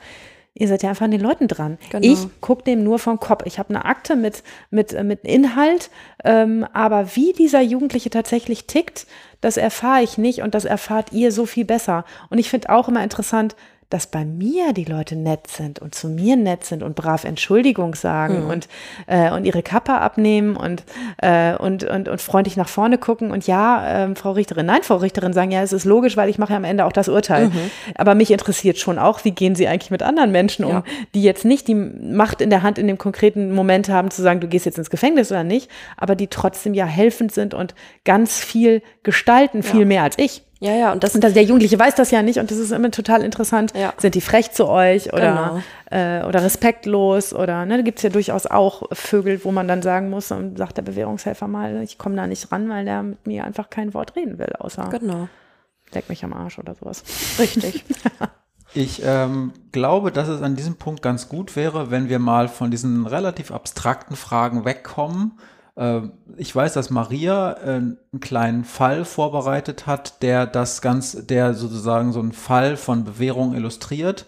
Und Julia, du hast Mhm. auch was mitgebracht. Man muss dazu sagen, äh, der ist so ein bisschen ausgedacht wahrscheinlich in deinem Fall. Ich habe ne? so ein bisschen was zusammengestückelt aus verschiedenen Fällen, was aber trotzdem, ich habe jetzt nicht Worst-Case-Szenarien aus, aus fünf Fällen und um es so richtig spannend zu machen oder so, sondern tatsächlich, ähm, das kann genauso äh, gewesen sein. Also Dann, dann fang doch mal an, Ja. dass wir uns mal einmal so ein, einmal durch, durch so einen Fall durchgeschleust werden Ja. von, von der Profi. von- von der Profi-Seite. Genau, ich habe mir heute ähm, Robin ausgesucht ähm, und Robin habe ich äh, kennengelernt, als der selber noch in Haft saß. Also insofern vielleicht ei- auch eine der Besonderheiten, wie wir zuständig waren. Der hat ähm, letztendlich für Raub- und Körperverletzung ein Jahr und acht Monate bekommen die dann eben nicht zur Bewährung ausgesetzt worden sind, sondern die hat er dann in der Jugendanstalt abgesessen und der hat einen Antrag auf zwei Drittel gestellt. Das heißt, nach ähm, zwei Drittel, wenn jemand in Haft sitzt ähm, und er das zum ersten Mal tut, dann darf er nach einem halben, nach der Hälfte der ähm, verbüßten Strafe einen Antrag stellen. Warum Robin das jetzt hier nicht gemacht hat, weiß ich nicht. Der hat nach zwei Dritteln beantragt, ähm, die Haft zu verlassen. Und dann äh, ist es so, dass der Rest der Strafe, der noch nicht abgesessen worden ist, dann zur Bewährung ausgesetzt wird. wird. Und auch hier ist es so, wenn da jetzt zum Beispiel drei Monate übrig sind, dann muss er nicht nur drei Monate unter Bewährung, sondern auch zwei, drei Jahre. Okay. Genau.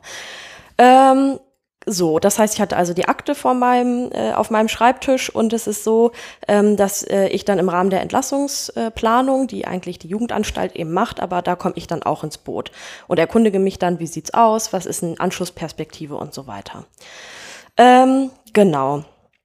Was vielleicht noch ganz interessant ist, oder ähm, dass Robin eben äh, mit den ein Jahr und acht Monaten für Raub- und Körperverletzung, das war nicht seine erste Jugendstrafe, sondern der hatte vorher schon äh, so einiges auch im BZR stehen, im Bundeszentralregister. Ähm, und bei Robin fing das an, als der, also zumindest ähm, entsprechend formal festgeschrieben, dass seit er 14 ist mit Diebstahl geringwertiger Sachen. Das fing also ganz entspannt sozusagen an und hat sich aber ziemlich schnell, ziemlich gesteigert. Also die Intensität und auch die Häufigkeit der Straftaten ähm, nahm zu, so dass er ziemlich schnell und dann nämlich mit 16 Jahren schon eben in, in der Jugendanstalt saß. Das ist ähm, ziemlich schnell. Also de, da, das, das braucht schon ein bisschen was, bis Ja. man mit 16 Jo, in der Das Jugendanstalt. machen wir nicht so schnell. Nee, Habe ich inzwischen gelernt in Ja. diesem Podcast. Genau. Ähm, genau. Und da saß er dann eben und äh, letztendlich ähm, wollte der Vollstreckungsleiter ihn aber nur ähm, auf zwei Drittel rauslassen, wenn er einen festen Schulplatz oder irgendwie eine feste Ausbildung oder Arbeit hat.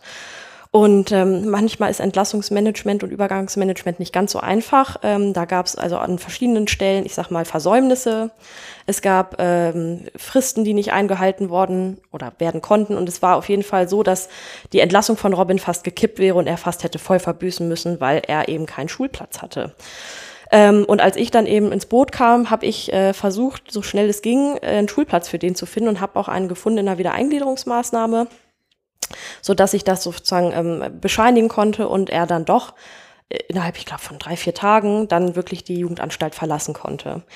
Ähm, ich habe ihn dann einen Tag nach seiner Entlassung kennengelernt. Wir sind zusammen zu dieser Wiedereingliederungsmaßnahme gegangen und der hat sich gefreut wie ein Schneekönig. Der ist also ähm, so fröhlich und äh, ich sag mal offen und emotional habe ich ihn dann nicht mehr gesehen, weil eigentlich ist Robin ziemlich zurückhaltend, ziemlich verschlossen.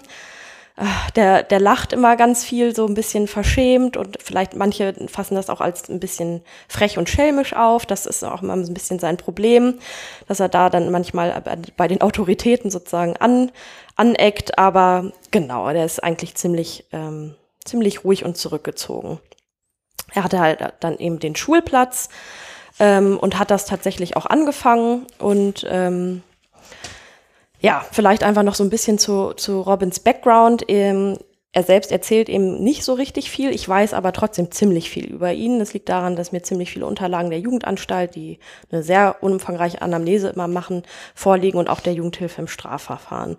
Und Robin ähm, äh, ja, der hat einen Lebenslauf, der hat es auch in sich. Der ist zwar in Deutschland geboren, der ist aber seit seiner Geburt nur geduldet. Seine Eltern kommen irgendwo aus den Bergen in Syrien und keiner weiß so genau wie und wo und überhaupt. Das heißt, er hat äh, keine Staatsangehörigkeit, die ist ungeklärt. Und seit seiner Geburt ist der Junge in Deutschland geduldet.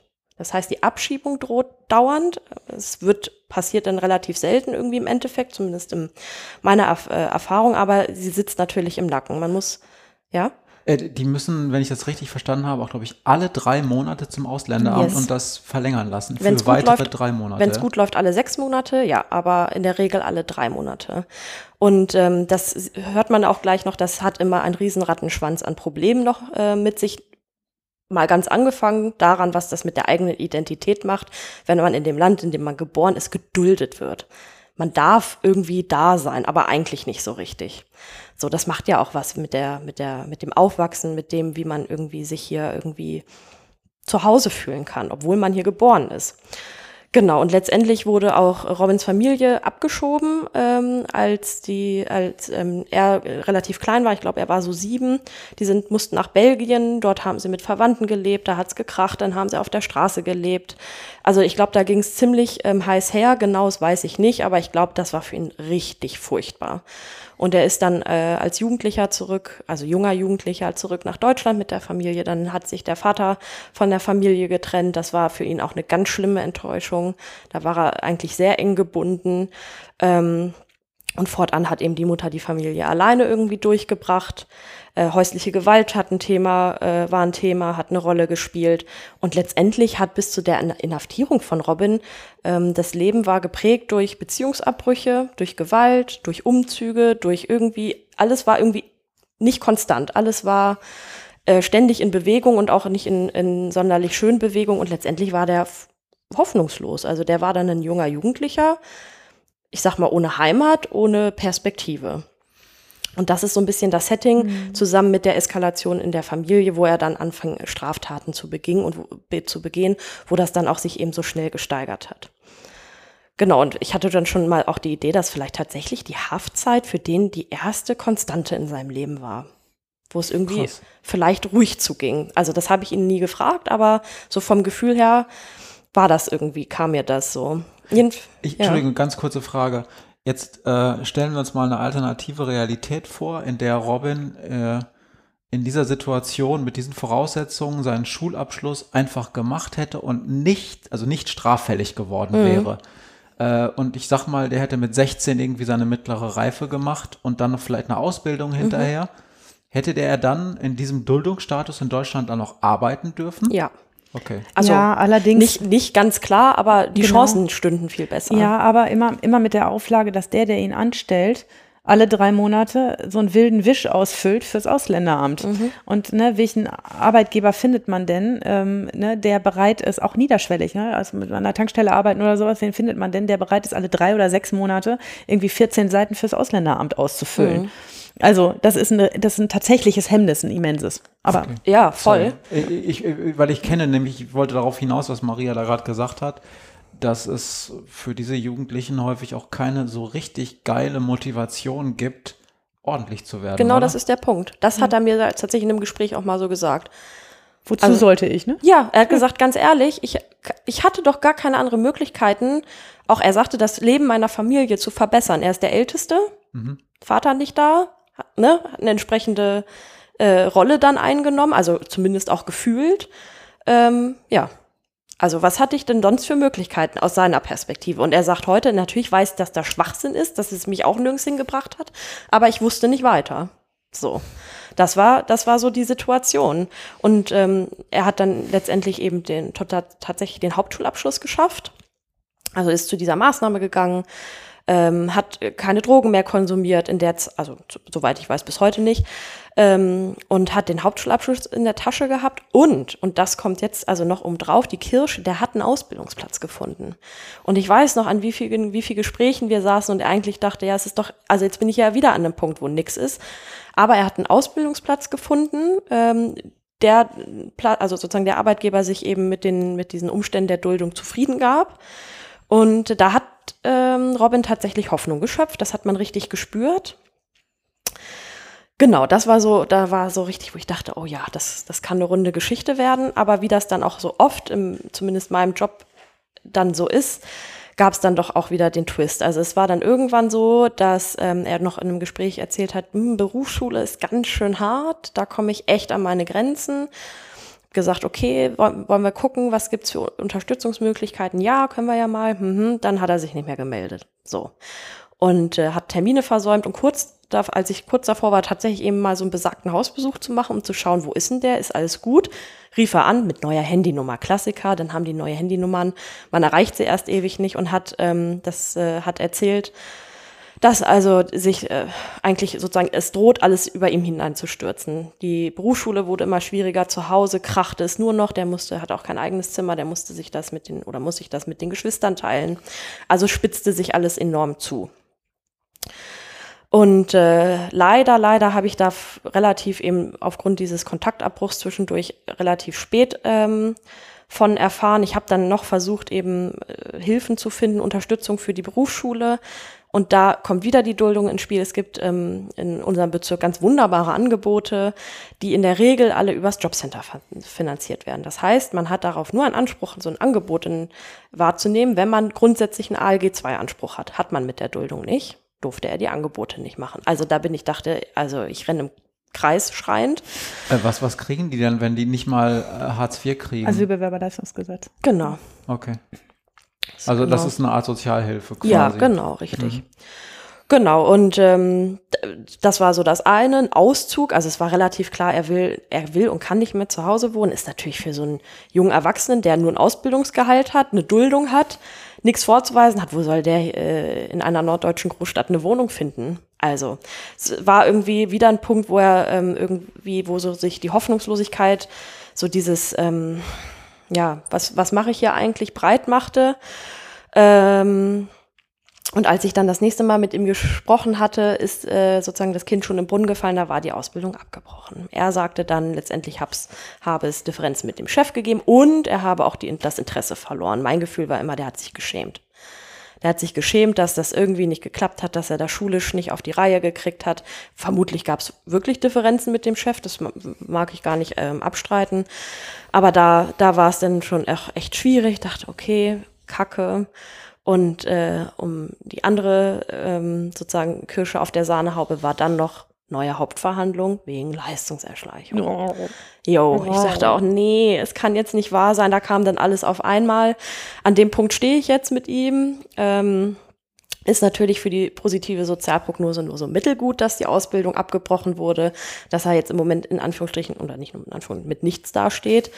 Sein Plan ist eigentlich zu einer Cousine nach Marburg äh, in die oder in so ein Dorf da bei Marburg zu ziehen ähm, und da einfach zu jobben, rauszukommen, aber auch mit der Duldung kann man nicht einfach umziehen. Also auch da, also er auch nicht einfach jobben. Nee, also, ne? also genau, eine Arbeitserlaubnis hat er glaube ich immer ja, noch. Aber du musst ja immer einen Arbeitgeber finden, ja. der diese scheiß Wische ausfüllt. Ja, ne? ja, das stimmt, aber es ist halt einfach unfassbar war furchtbar und äh, der sitzt vor mir wie ein Häufchen Elend.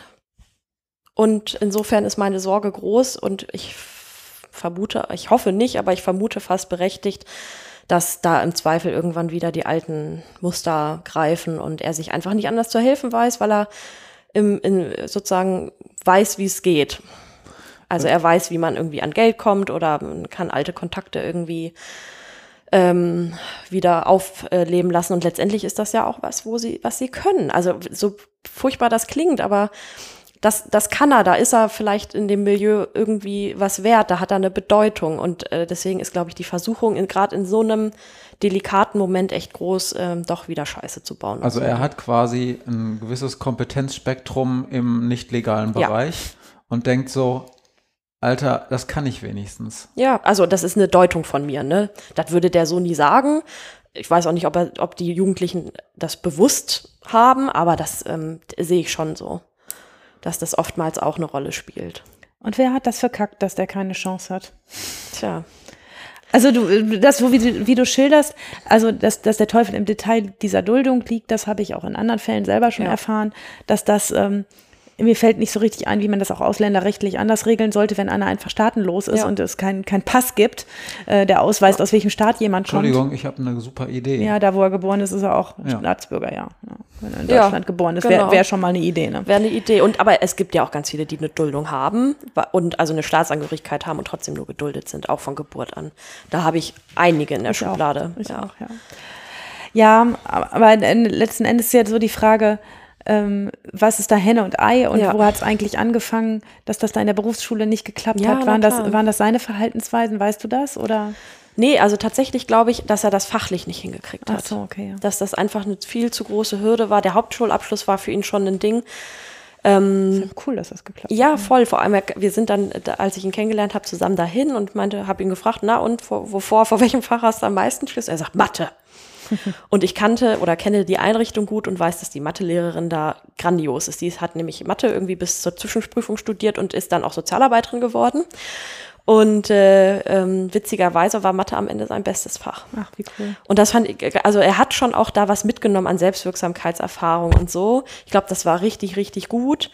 Ähm, genau, dass er das überhaupt geschafft hat. Aber ja, also ich glaube, Berufsschule und dann wirklich, ähm, der hat da eine Ausbildung zum Einzelhandelskaufmann angefangen. Da, da geht's natürlich im Zweifel auch nochmal um was an, an Inhalten und, und so. Das ist ja auch nicht nur auf einer Arschbacke abzusitzen, so muss man ja auch mal sagen. Vielleicht könnten wir ihm eine Freundin verpassen, das würde helfen bestimmt. Ja, ach, auch schwieriges Feld. Ja. Ja, aber ja, das ist Robin. Ach, Genau, und äh, so ist das mit, mit Robin und, Und- vielen anderen ja auch. Und wenn Rob, äh, Ro, Ro, Robin, Robin. wenn Robin dann äh, mal 18 wird oder ich weiß Ach, nicht, der, mittlerweile ist er 18. Hm. ab wann fällt er dann aus dem Kompetenzbereich der Jugendbewährungshilfe raus? Also formal nach unseren Richtlinien ab 25. Okay, also so lange würde Ja. er noch unter euren Fittichen Ja, ja. bleiben, weil das ist ja häufig dann auch noch das Problem, dass dann irgend so ein, so ein, so ein Datum auf einmal dazu führt, Mhm. dass sich alles ändert, dass man aus irgendwelchen Erziehungseinrichtungen rausfliegt, weil die sagen, ja, wir dürfen nur bis 18 oder vielleicht bis 21 Genau. und dann, dann bricht da auch noch Ja. ein halbwegs funktionierendes System zusammen. Nee, das ist bei uns zum Glück nicht so. Also selbst, also das kann ich auch ein bisschen selber bestimmen. Also wenn ich den auch nochmal, ähm, also so- wenn der irgend- wenn ich den bis 25 begleite und der würde eine neue, neue als Erwachsener verurteilt werden zur Bewährung, würde ich den trotzdem weiternehmen. Was, also nur weil der formal dann nicht mehr in mein Spektrum passt, würde ich den doch nicht einfach abgeben. okay, das dürftest du dann auch. Ja, ach, ja, ich glaube schon.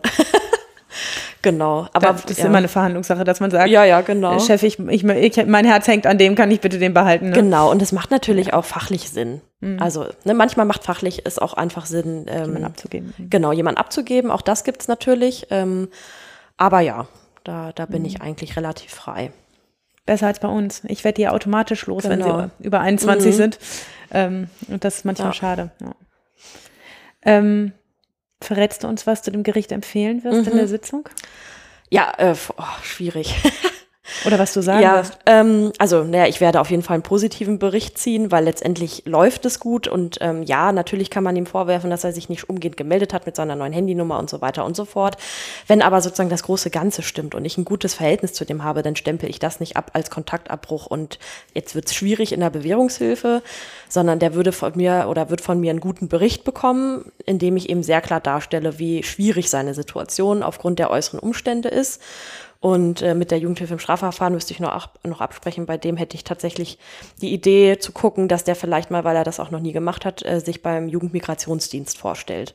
Also das ist ein spezifischer Fachdienst, der sich eben um junge ähm, Flüchtlinge oder ähm, eben Menschen mit entsprechendem ähm, Background kümmern und in der Hoffnung, dass die vielleicht irgendwas für, also dass er vielleicht zumindest eine Freizügigkeit kriegt und ähm, da zur Cousine darf oder wie auch immer, dass man das sich jedenfalls nochmal genau anguckt, weil da bin ich überhaupt auch keine Fachfrau drin in dem ganzen Asylgesetz. Das finde ich, das ändert sich ja auch gefühlt manchmal stündlich. Also momentan wird er, wenn er nach Marburg einfach fährt und sagt, ich will da jetzt hin, weil Mhm. die mag ich und das ist das Einzige, wird er sofort wieder eine Straftat damit So ein begehen. Aufenthaltsverstoß wahrscheinlich. Ne? Ja, ich glaube, das ist eine Ordnungswidrigkeit dann, aber ähm, er wird sich vor allem einfach da nicht, also ummelden können und anmelden können. Er müsste sozusagen seinen Lebensmittelpunkt weiter ähm, hier haben und das wäre einfach schwierig. Also und ja, keine runde Sache, irgendwie einen clean Cut zu machen und sagen, okay, ich sammle mich und ziehe um und versuche mich ähm, da neu zu orientieren und mir ein neues äh, Zentrum da zu bauen. Das geht halt einfach nicht.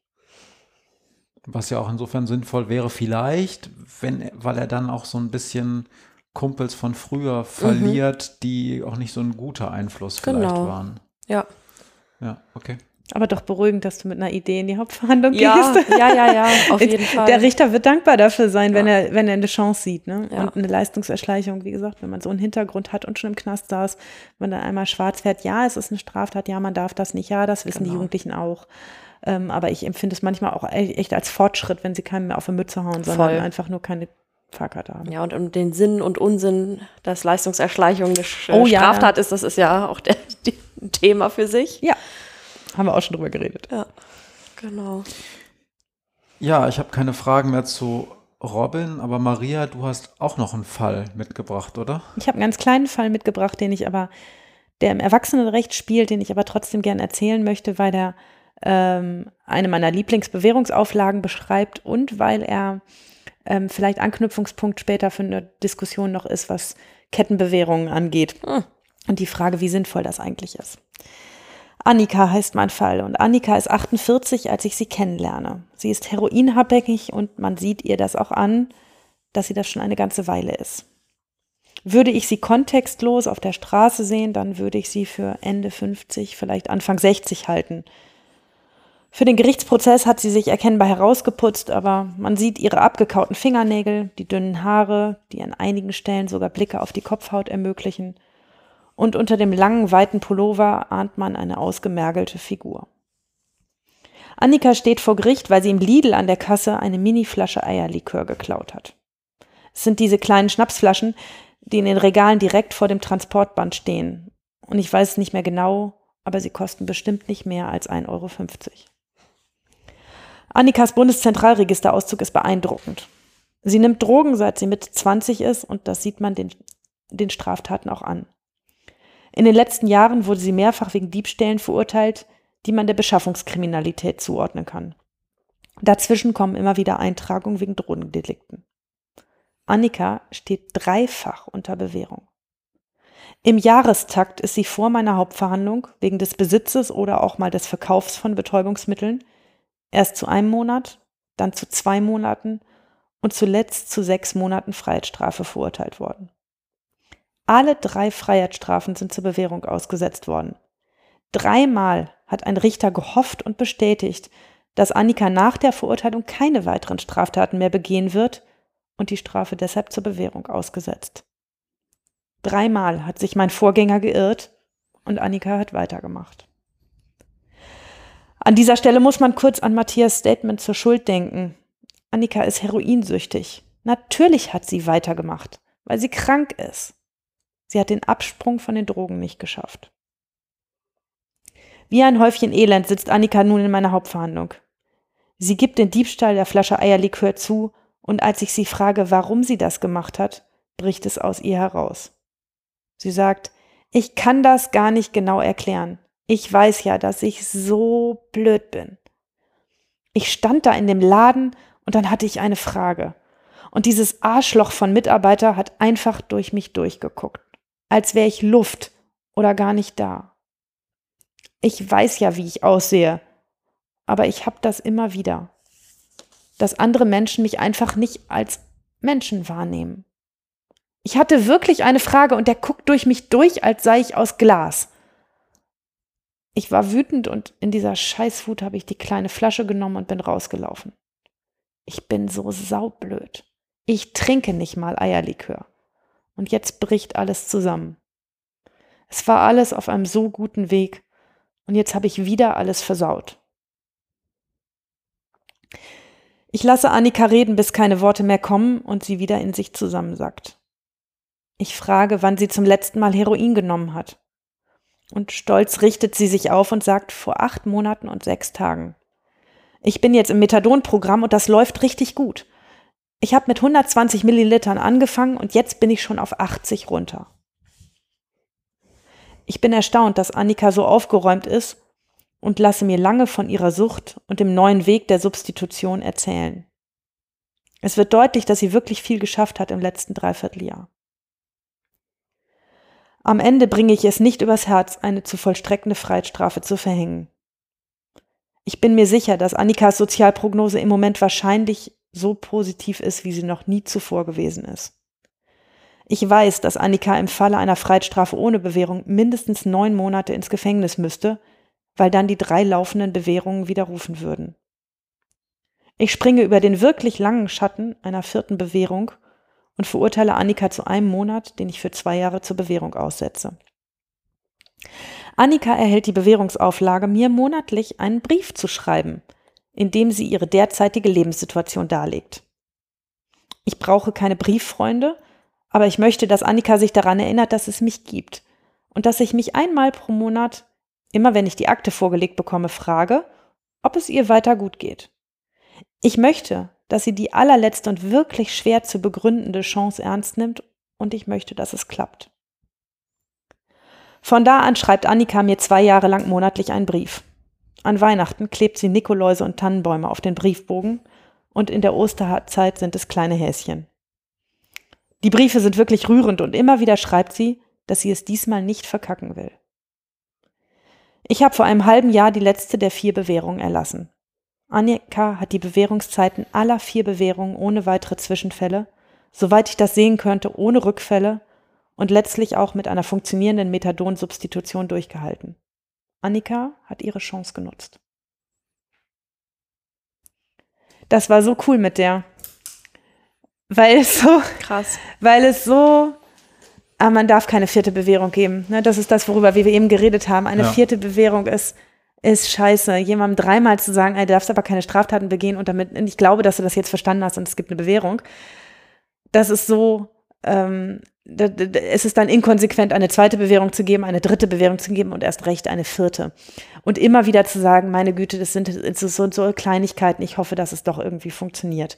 Und in der Sache finde ich, dass man bei einem Betäubungsmittel ähm, Straftaten durchaus vier Bewährungen, also ich habe gesagt, es war ein langer Schatten, aber vier Bewährungen geben kann, weil sie ja so wahnsinnig anderen Menschen nicht schadet. Sie schadet vor allen Dingen sich selbst.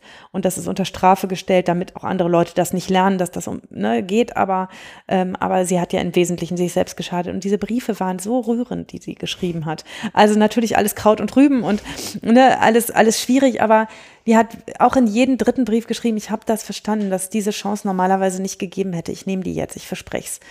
Und ähm, es hat mir jetzt echt das Herz aufgemacht, als ich diese letzte Bewährung, diesen letzten Straferlass unterschrieben habe und gedacht habe, ja, ja, ja, du hast es geschafft. Ähm, weil ich dachte, es, es hätte nicht geklappt, wenn sie neun Monate ins Gefängnis gegangen wäre, weil da hätte sie keine vernünftige Therapie gekriegt mit der Substitution, hätte vielleicht auch im Gefängnis funktioniert, aber niemand hätte was davon gehabt. Ähm, ich habe zwischendurch ziemlich sicher gedacht, okay, also als sie dann vor dir saß vor Gericht, habe ich so gedacht, ah, vielleicht hat sie, weil, also drei Richter, Richterinnen haben mir ja schon Bewährung gegeben und gerade schon der zweite musste ja über einen gewissen Schatten springen. Der dritte erst recht. Ich weiß nicht, ob es immer andere waren oder ob es immer Nee, gleich. wahrscheinlich nicht, aber. So, und dann habe ich so gedacht, hm, vielleicht ist die auch einfach gut da drin, sich vor Gericht zu präsentieren und ganz Reue bestimmt. zu zeigen. Und insofern überrascht mich das, weil ich habe so gedacht, oh, ist Maria wieder Reingefallen. eingefallen. Die war, die hat durchaus verstanden, sich gut zu präsentieren. Aber es gehört ja zu einer positiven Sozialprognose dazu. Ist das ein Mensch, der da draußen bestehen kann, der andere Menschen davon überzeugen kann? Und das hat die irgendwann auch mal in einem Brief geschrieben. Dass ich es geschafft habe, sie zu überzeugen, hat mir Kraft gegeben, zu glauben, dass ich auch andere Menschen überzeugen kann. Das ist, das ist wichtig. Also, und die muss ja nur, ich weiß nicht, ob sie jemals jemanden noch überzeugen, in die, in die Glücksposition gerät, jemanden zu überzeugen, ihr einen Job zu geben. Das weiß ich nicht. Ähm, ob die jemals wieder äh, arbeitstechnisch auf die Füße kommt. Aber eine Wohnung zu haben, das wert zu sein, ihr vielleicht mal Aufschub mit der Miete zu gewähren, wenn sie irgendwie was ist. Die kann das. Die äh, hat jetzt gelernt, ähm, dass es sich auch lohnt, sich in die Bütt zu schmeißen und zu sagen, ich bin das wert, dass du an mich glaubst. ähm, wenn du dann diesen letzten Bewährungs, diese letzte Bewährung aufhebst, also Ja. quasi so Tabula rasa, also eigentlich müsste man ja, aber, also ich überlege gerade, es müsste ja eigentlich, andere Leute kriegen irgendwie eine dicke Diplomfeier oder eine Schulabschlussfeier und eigentlich muss das ja mehr sein als ein formaler Beschluss, der der Beschuldigten oder der Angeklagten oder unter Bewährung stehenden, ich weiß nicht, wie das da heißt, zugestellt wird. Ja. Gibt es sowas? Kann man da irgendwie schreiben? Herzlichen Glückwunsch, das hätte, hätte ich nicht gedacht oder irgendwie sowas, dass sie merkt, oh ja, cool. Also es gibt nicht informell, aber ich habe den Brief geschrieben am Ende. Also ein klein, es war nur ganz wenig, ähm, weil, cool. weil das ist ja nicht so, dass, ähm, wie, wie, gesagt, ich Brieffreunde suche. Ähm, aber ich habe am Ende geschrieben, ich freue mich einen Keks, dass das, dass das geklappt hat. Und Keks? Ich hm? Hast du das geschrieben? Nein, glaube ich nicht. ähm, aber irgendwas, irgendwas äh, Freundliches, aber nicht zu Formelles in dem drin stand. Ich habe es erst nicht geglaubt und äh, da hast du mir bewiesen, dass es funktionieren kann. Und ähm, das gibt nicht nur dir Kraft, sondern auch anderen Leuten. Cool. Ähm, denn das darf ich weiter erzählen in einem Podcast und, ich, äh, und darf anderen Leuten sagen, manchmal lohnt es sich so sehr, ähm, Vertrauen in Leute zu stecken, die das Vertrauen eigentlich nicht mehr wert sind und die, oder ne, die, wo es aussieht, als seien sie das Vertrauen nicht wert. Und ähm, ich glaube, das ist auch unser Job. Neben, Absolut. Neben vielen anderen Dingen. Das ist key, das ist so wichtig. Also, ja. weil wo kommen wir denn hin, wenn wir das nicht täten? Dann, ja, also. Ja. Hatte die, hatte die eine Bewährung, die wird ja auch einen Bewährungshelfer oder Bewährungshelferin ja. gehabt haben. Kannst du dich daran erinnern, wie der, die so aufgetreten ist vor Gericht? Nee, weiß ich nicht mehr, aber ich äh, unauffällig, also letzten Endes ja auch, was sollst du machen, ne? Also die war freundlich und hat sonst keinen Mist gemacht. Die ist wahrscheinlich da auch immer regelmäßig hingegangen und hat sich da gut präsentiert, sonst hätte sie nicht vier Bewährungen gekriegt, ne? Ähm, aber, ähm, aber letzten Endes auch schulterzuckend mit diesem, ja, was soll ich sagen, wenn du das mit drei offenen Bewährungen eine Flasche Eierlikör klaust? Und ich konnte das aber auch so gut verstehen, ja. wie sie das beschrieben hat, da in diesem Laden zu stehen. Ich konnte mir auch diesen Mitarbeiter da so flockig vorstellen, habe ich selber schon in Läden gesehen wie da mal ein Penner behandelt wird oder so, ne? Also oder obdachloser Penner darf man auch nicht sagen, ist inkorrekt. Ähm, aber ähm, ne, wenn, wenn man so sieht, wie manche Menschen andere Menschen behandeln, nur weil sie halt gerade ein bisschen riechen oder, oder blöd aussehen oder sonst was mit ihnen ist. Und der hat man das einfach auch, ähm, der hat man diesen Drogenhintergrund so angesehen. Ähm, klar, klar, in so einem normalen Rewe wird die nicht so behandelt wie ich und ja. ja. Nee. Julia, hast du noch Fragen zu dem Fall? Nee. Okay.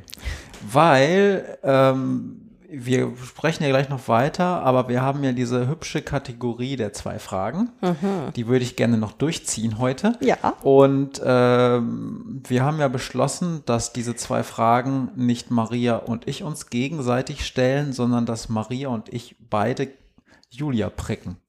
Ich bin gespannt. das durfte sie sich übrigens aussuchen. Also wer immer gerne mal irgendwann Gast bei uns wird, man darf sich aussuchen, ob der Gast die zwei Fragen stellt oder wir. Dann fang mal an, Maria. Ich soll anfangen? Ja. Julia, du bist ganz oft viel dichter dran ans Verurteilten als ich, weil du sie ähm, dichter kennst und, ähm, und mehr Kontakt mit ihnen hast, auch häufiger Kontakt. Und ich habe manchmal den Impuls, wenn ich mit Jugendlichen zu tun habe, dass ich denke, oh Gott, wenn ich dich heute einfach mit nach Hause nehmen würde und dir ein Feldbett in meinem Arbeitszimmer aufbauen würde und dich einmal pro Tag fragen würde, geht's dir gut und dir den vollen Kühlschrank zeigen würde, dann wäre alles gut in deinem Leben. Ich fürchte, mhm. es würde vieles besser. Hast du den Impuls auch manchmal? Und klar. wenn ja, wie gehst du damit um? Na klar, wie oft ich sage, auch das ist ein ganz besonderes Herzchen und eigentlich müsste ich ihn adoptieren. Ja, ne? äh, ja das ist ganz oft so. Ich habe den ähm, Impuls, das sagt mir aber, also ich nehme das immer als was total Positives, weil das hat, also dass der was mit das Gefühl in mir auslöst, sagt ja ganz viel über den Menschen auch schon. Mhm. Also ähm, und das, das nehme ich sozusagen mit in meine Arbeit, äh, ich sag mal als Motivation, als, ähm, also ich meine, natürlich ist es eben auch ganz oft so, dass es keine Musterbeispiele sind und dass man irgendwie Termine vergeblich äh, macht und wartet und dies und jenes und ähm, viele denken, man müsste dann irgendwie enttäuscht sein oder so, aber ähm, ich nehme da einfach irgendwie, ich sag mal jetzt so pathetisch Kraft raus um und, und Motivation, um einfach weiterzumachen. Und ähm, ich finde die einfach so super, wie sie sind, ähm, auch wenn, weil die, ich finde die so bemerkenswert. Die, die stecken in der Scheiße, oftmals eben auch wegen, also es sind ja nicht alle, ich sag mal, die armen Kinder, die eine schlechte Kindheit hatten, aber eigentlich fast alle. Was sie damit machen, ist halt unterschiedlich. Ne? Also manche machen einen auf dicke Hose, manche ähm, backen kleine Brötchen. Das macht natürlich auch noch mal was. Ne? Mhm. Aber ähm, letztendlich sind es auch oftmals eben so so arme Menschen und es tut mir so leid und weh, eben zu, zu sehen oder zu erkennen, wie die aufgewachsen sind und aber, und es macht eben ganz viel mit mir, was ich für ein Glück hatte und wie privilegiert ich eigentlich bin. Mhm. Und das macht mich demütig ganz oft. Und insofern, ähm, diese Gefühle mit, oh Mensch, den müsste ich eigentlich mit nach Hause nehmen und betüdeln und dann, dann wird alles gut. Ich weiß halt auch, dass es nicht so ist. Also ähm, das, das ist auch immer so ein, ein Wunschtraum natürlich, äh, so ein Idealbild, so eine Utopie, die man sich dann gedanklich baut und denkt, Mensch, wenn ich dem nur dieses und jenes mitgebe, dann, dann heilt der. Und für so eine Heilung und für, für das, was die Jugendlichen brauchen, da braucht es mehr als, ich sag mal, ein schönes Dach über dem Kopf und äh, Geborgenheit und ähm, auch eine materielle Ausstattung. Das braucht vor allem Zeit.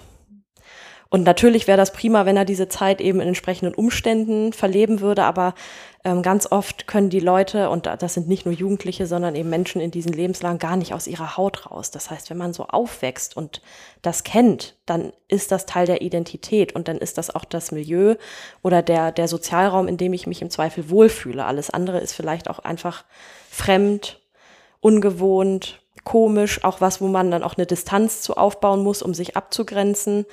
Also ähm, ich glaube, viele könnten das, also wenn man das mal weiterspinnt, überhaupt nicht aushalten, auch vielleicht. So eine, ich sag mal, so eine Geborgenheit und ähm, mhm. all das, was, was wir so kennen, wie wir, ich vermute das jedenfalls, das eint uns drei mit Sicherheit irgendwie groß geworden mhm. sind.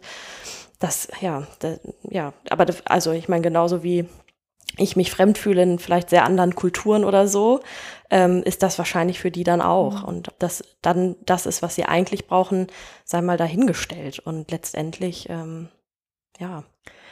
Warum findest du die denn, ich finde ganz, ganz interessant, was du eben gesagt hast, dass du sagst, sie sind so bemerkenswert. Und es ist wahrscheinlich, mhm. nehme ich an, auch der Grund, weshalb du so am Jugendrecht ja. hängst. Ja. Und es geht mir auch so, was, was findest du an ihnen bemerkenswert? Oh, die sind also was die für Kompetenzen zum Teil haben und wie die sich durchs Leben schlagen und wie sie dann aber oftmals auch noch ähm, dann doch auch irgendwie Freude haben am Leben, nicht immer und nicht ständig, aber ähm, und dann sich auch einlassen in eben zum Beispiel in diese Arbeitsbeziehung mit der Bewährungshilfe oder wie auch immer und sich dann darstellen und versuchen irgendwie das Beste draus zu machen. Und irgendwie, also ich überlege immer, wenn ich so groß geworden wäre oder mir Dinge entsprechend passiert würden, wären, ob ich das so geschafft hätte, weiß ich nicht. Ich meine, natürlich, sie sind straffällig geworden, sie haben oftmals schlimm Bockmist gemacht, sie haben oftmals anderen Menschen ziemlich geschadet. Ähm, das ist so, aber das kann ich auch nicht mehr wegmachen. Aber wie sie dann versuchen, mit aller Kraft zu strampeln und ob sie dann auch oftmals scheitern, aber sie versuchen es ganz oft. Also, ähm, und das finde ich schon bemerkenswert. Und meistens sind sie unheimlich witzig auch noch. Und sie bringen mich manchmal einfach auf den Boden der Tatsachen. Und ähm, ich, Jugend ist einfach so eine spezielle Zeit im Leben und denen sozusagen das bisschen, was ich ihnen mitgeben kann, das versuche ich einfach irgendwie. Und ähm, in der Hoffnung, dass sie irgendwann da mal sitzen und sich vielleicht erinnern an, an die komische Julia, wie sie da immer rumgesabbelt hat und irgendeinen äh, vermeintlich lustigen Kram erzählt hat oder so. Das, das hoffe ich einfach so. Und mir geben sie ganz viel voll und mhm. ähm, ich hoffe einfach, dass ich denen so ein bisschen was zurückgeben kann. Und witzigerweise ist das manchmal auch so, dass sie sagen, Mensch, Julia, sagen, als du das gesagt hast, das hat mir, da muss ich heute noch dran denken. Und wie gesagt, das sind Momente, an die ich mich überhaupt nicht erinnere. Ich denke an Momente, wo ich sonst was Schlaues erzähle oder so. Das, das geht irgendwie durch. Mhm. Aber manchmal sind so ganz kleine Nebensätze oder so, die die dann einfach mitnehmen. Das habe ich manchmal auch bei Jugendlichen, dass ich, mhm. dass es interessant ist, was sie mitnehmen und was sie ja. registrieren. Und ähm, dass mir ganz oft, das ist bei mir eine andere Rolle als bei dir, aber mir sagen, nicht oft, aber dann, wenn es mal vorkommt, dass ich habe gemerkt, dass es ihnen wirklich wichtig ist, was mit mir ist. Äh, ne? Und das äh, manchmal führe ich darauf zurück, dass es so wenig Erwachsene in ihrem Leben gibt, ja. denen wichtig ist, was mit ihnen ja. passiert. Und ich finde sie auch genau dann, da, deshalb mache ich diesen Podcast, weil weil sie bemerkenswert sind, weil, weil, weil diese Jugendlichen selbst, die, die überhaupt nicht reüssieren und alles schlecht machen an, an Dingen, die man schlecht machen kann und nur Scheiße bauen, am Ende doch Menschen sind, dass wenn man genau hinguckt, sich lohnt, sie wahrzunehmen und es sich lohnt, äh, mit ihnen Kontakt zu haben. Ja. Und ich den auch als bereichert ja. empfinde, tatsächlich auch, auch für mich selbst und für die Erdung immer wieder zu denken. Und ich mache mir abends Gedanken, ob ich meinen Kindern zwei oder drei Geschichten ja. vorlese. Absolut. Und ich hatte es tatsächlich erst einmal, dass ich zu einem, ich, ich dachte, nicht durchgedrungen bin oder aber, aber keine, keine Beziehung aufbauen konnte. Das hat man manchmal. Das hat einfach überhaupt nicht gepasst zwischen uns. Das ist ja manchmal einfach so zwischen Menschen, aber sonst, also fast, fast jedem gewinne ich was ab und irgendwie werden sie alle zu meinen Herzchen. Ja. Ach, wie schön. Hast ich du eine Frage an Julia? Ja, ich habe auch eine Frage. Ähm, du hast eben ähm, relativ am Anfang von dieser Doppelrolle, von diesen zwei Mandaten mhm. gesprochen, wie ihr das, glaube ich, dann nennt. Mhm. Ähm, und ich habe mir schon vorher, im Vorhinein gedacht, du bist die Bewährungshelferin, aber du triffst die allerwichtigsten Entscheidungen im Leben dieser Jugendlichen nicht. Also du begleitest sie, aber du sagst weder, wer eine Bewährung kriegt und vor allen Dingen dann nachher, mhm. ähm, wenn was nicht klappt. Du gibst eine Empfehlung ab, aber du triffst die Entscheidung nicht, sondern irgendeine Richterin, irgendein Richter hat die Bewährungsaufsicht von irgendeinem Schreibtisch in einer norddeutschen Großstadt und trifft eine Entscheidung. Findest du das richtig und würdest du es eigentlich gerne mal ändern, dass du eine Entscheidung nee, treffen darfst? Bloß nicht. uh -uh. Äh, nee, möchte ich gar nicht. Äh, ich bin da sehr dankbar drum, dass ich das nicht muss und ich finde manchmal eben diese Aufgabe schon im, zum Beispiel eben Stellung zu nehmen zur Frage des Widerrufs und dann was zu schreiben, schon, das ist mir manchmal schon echt genug.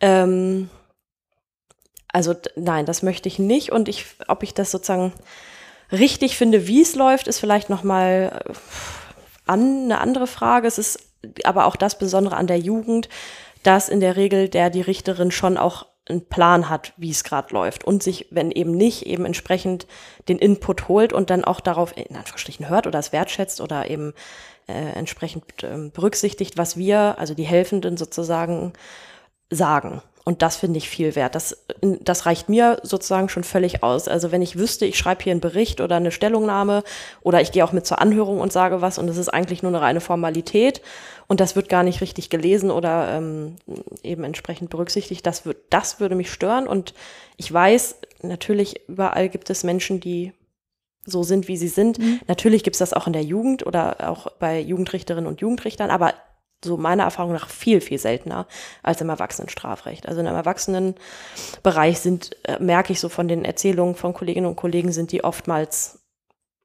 tatsächlich, also das ist dann eine reine Formalität.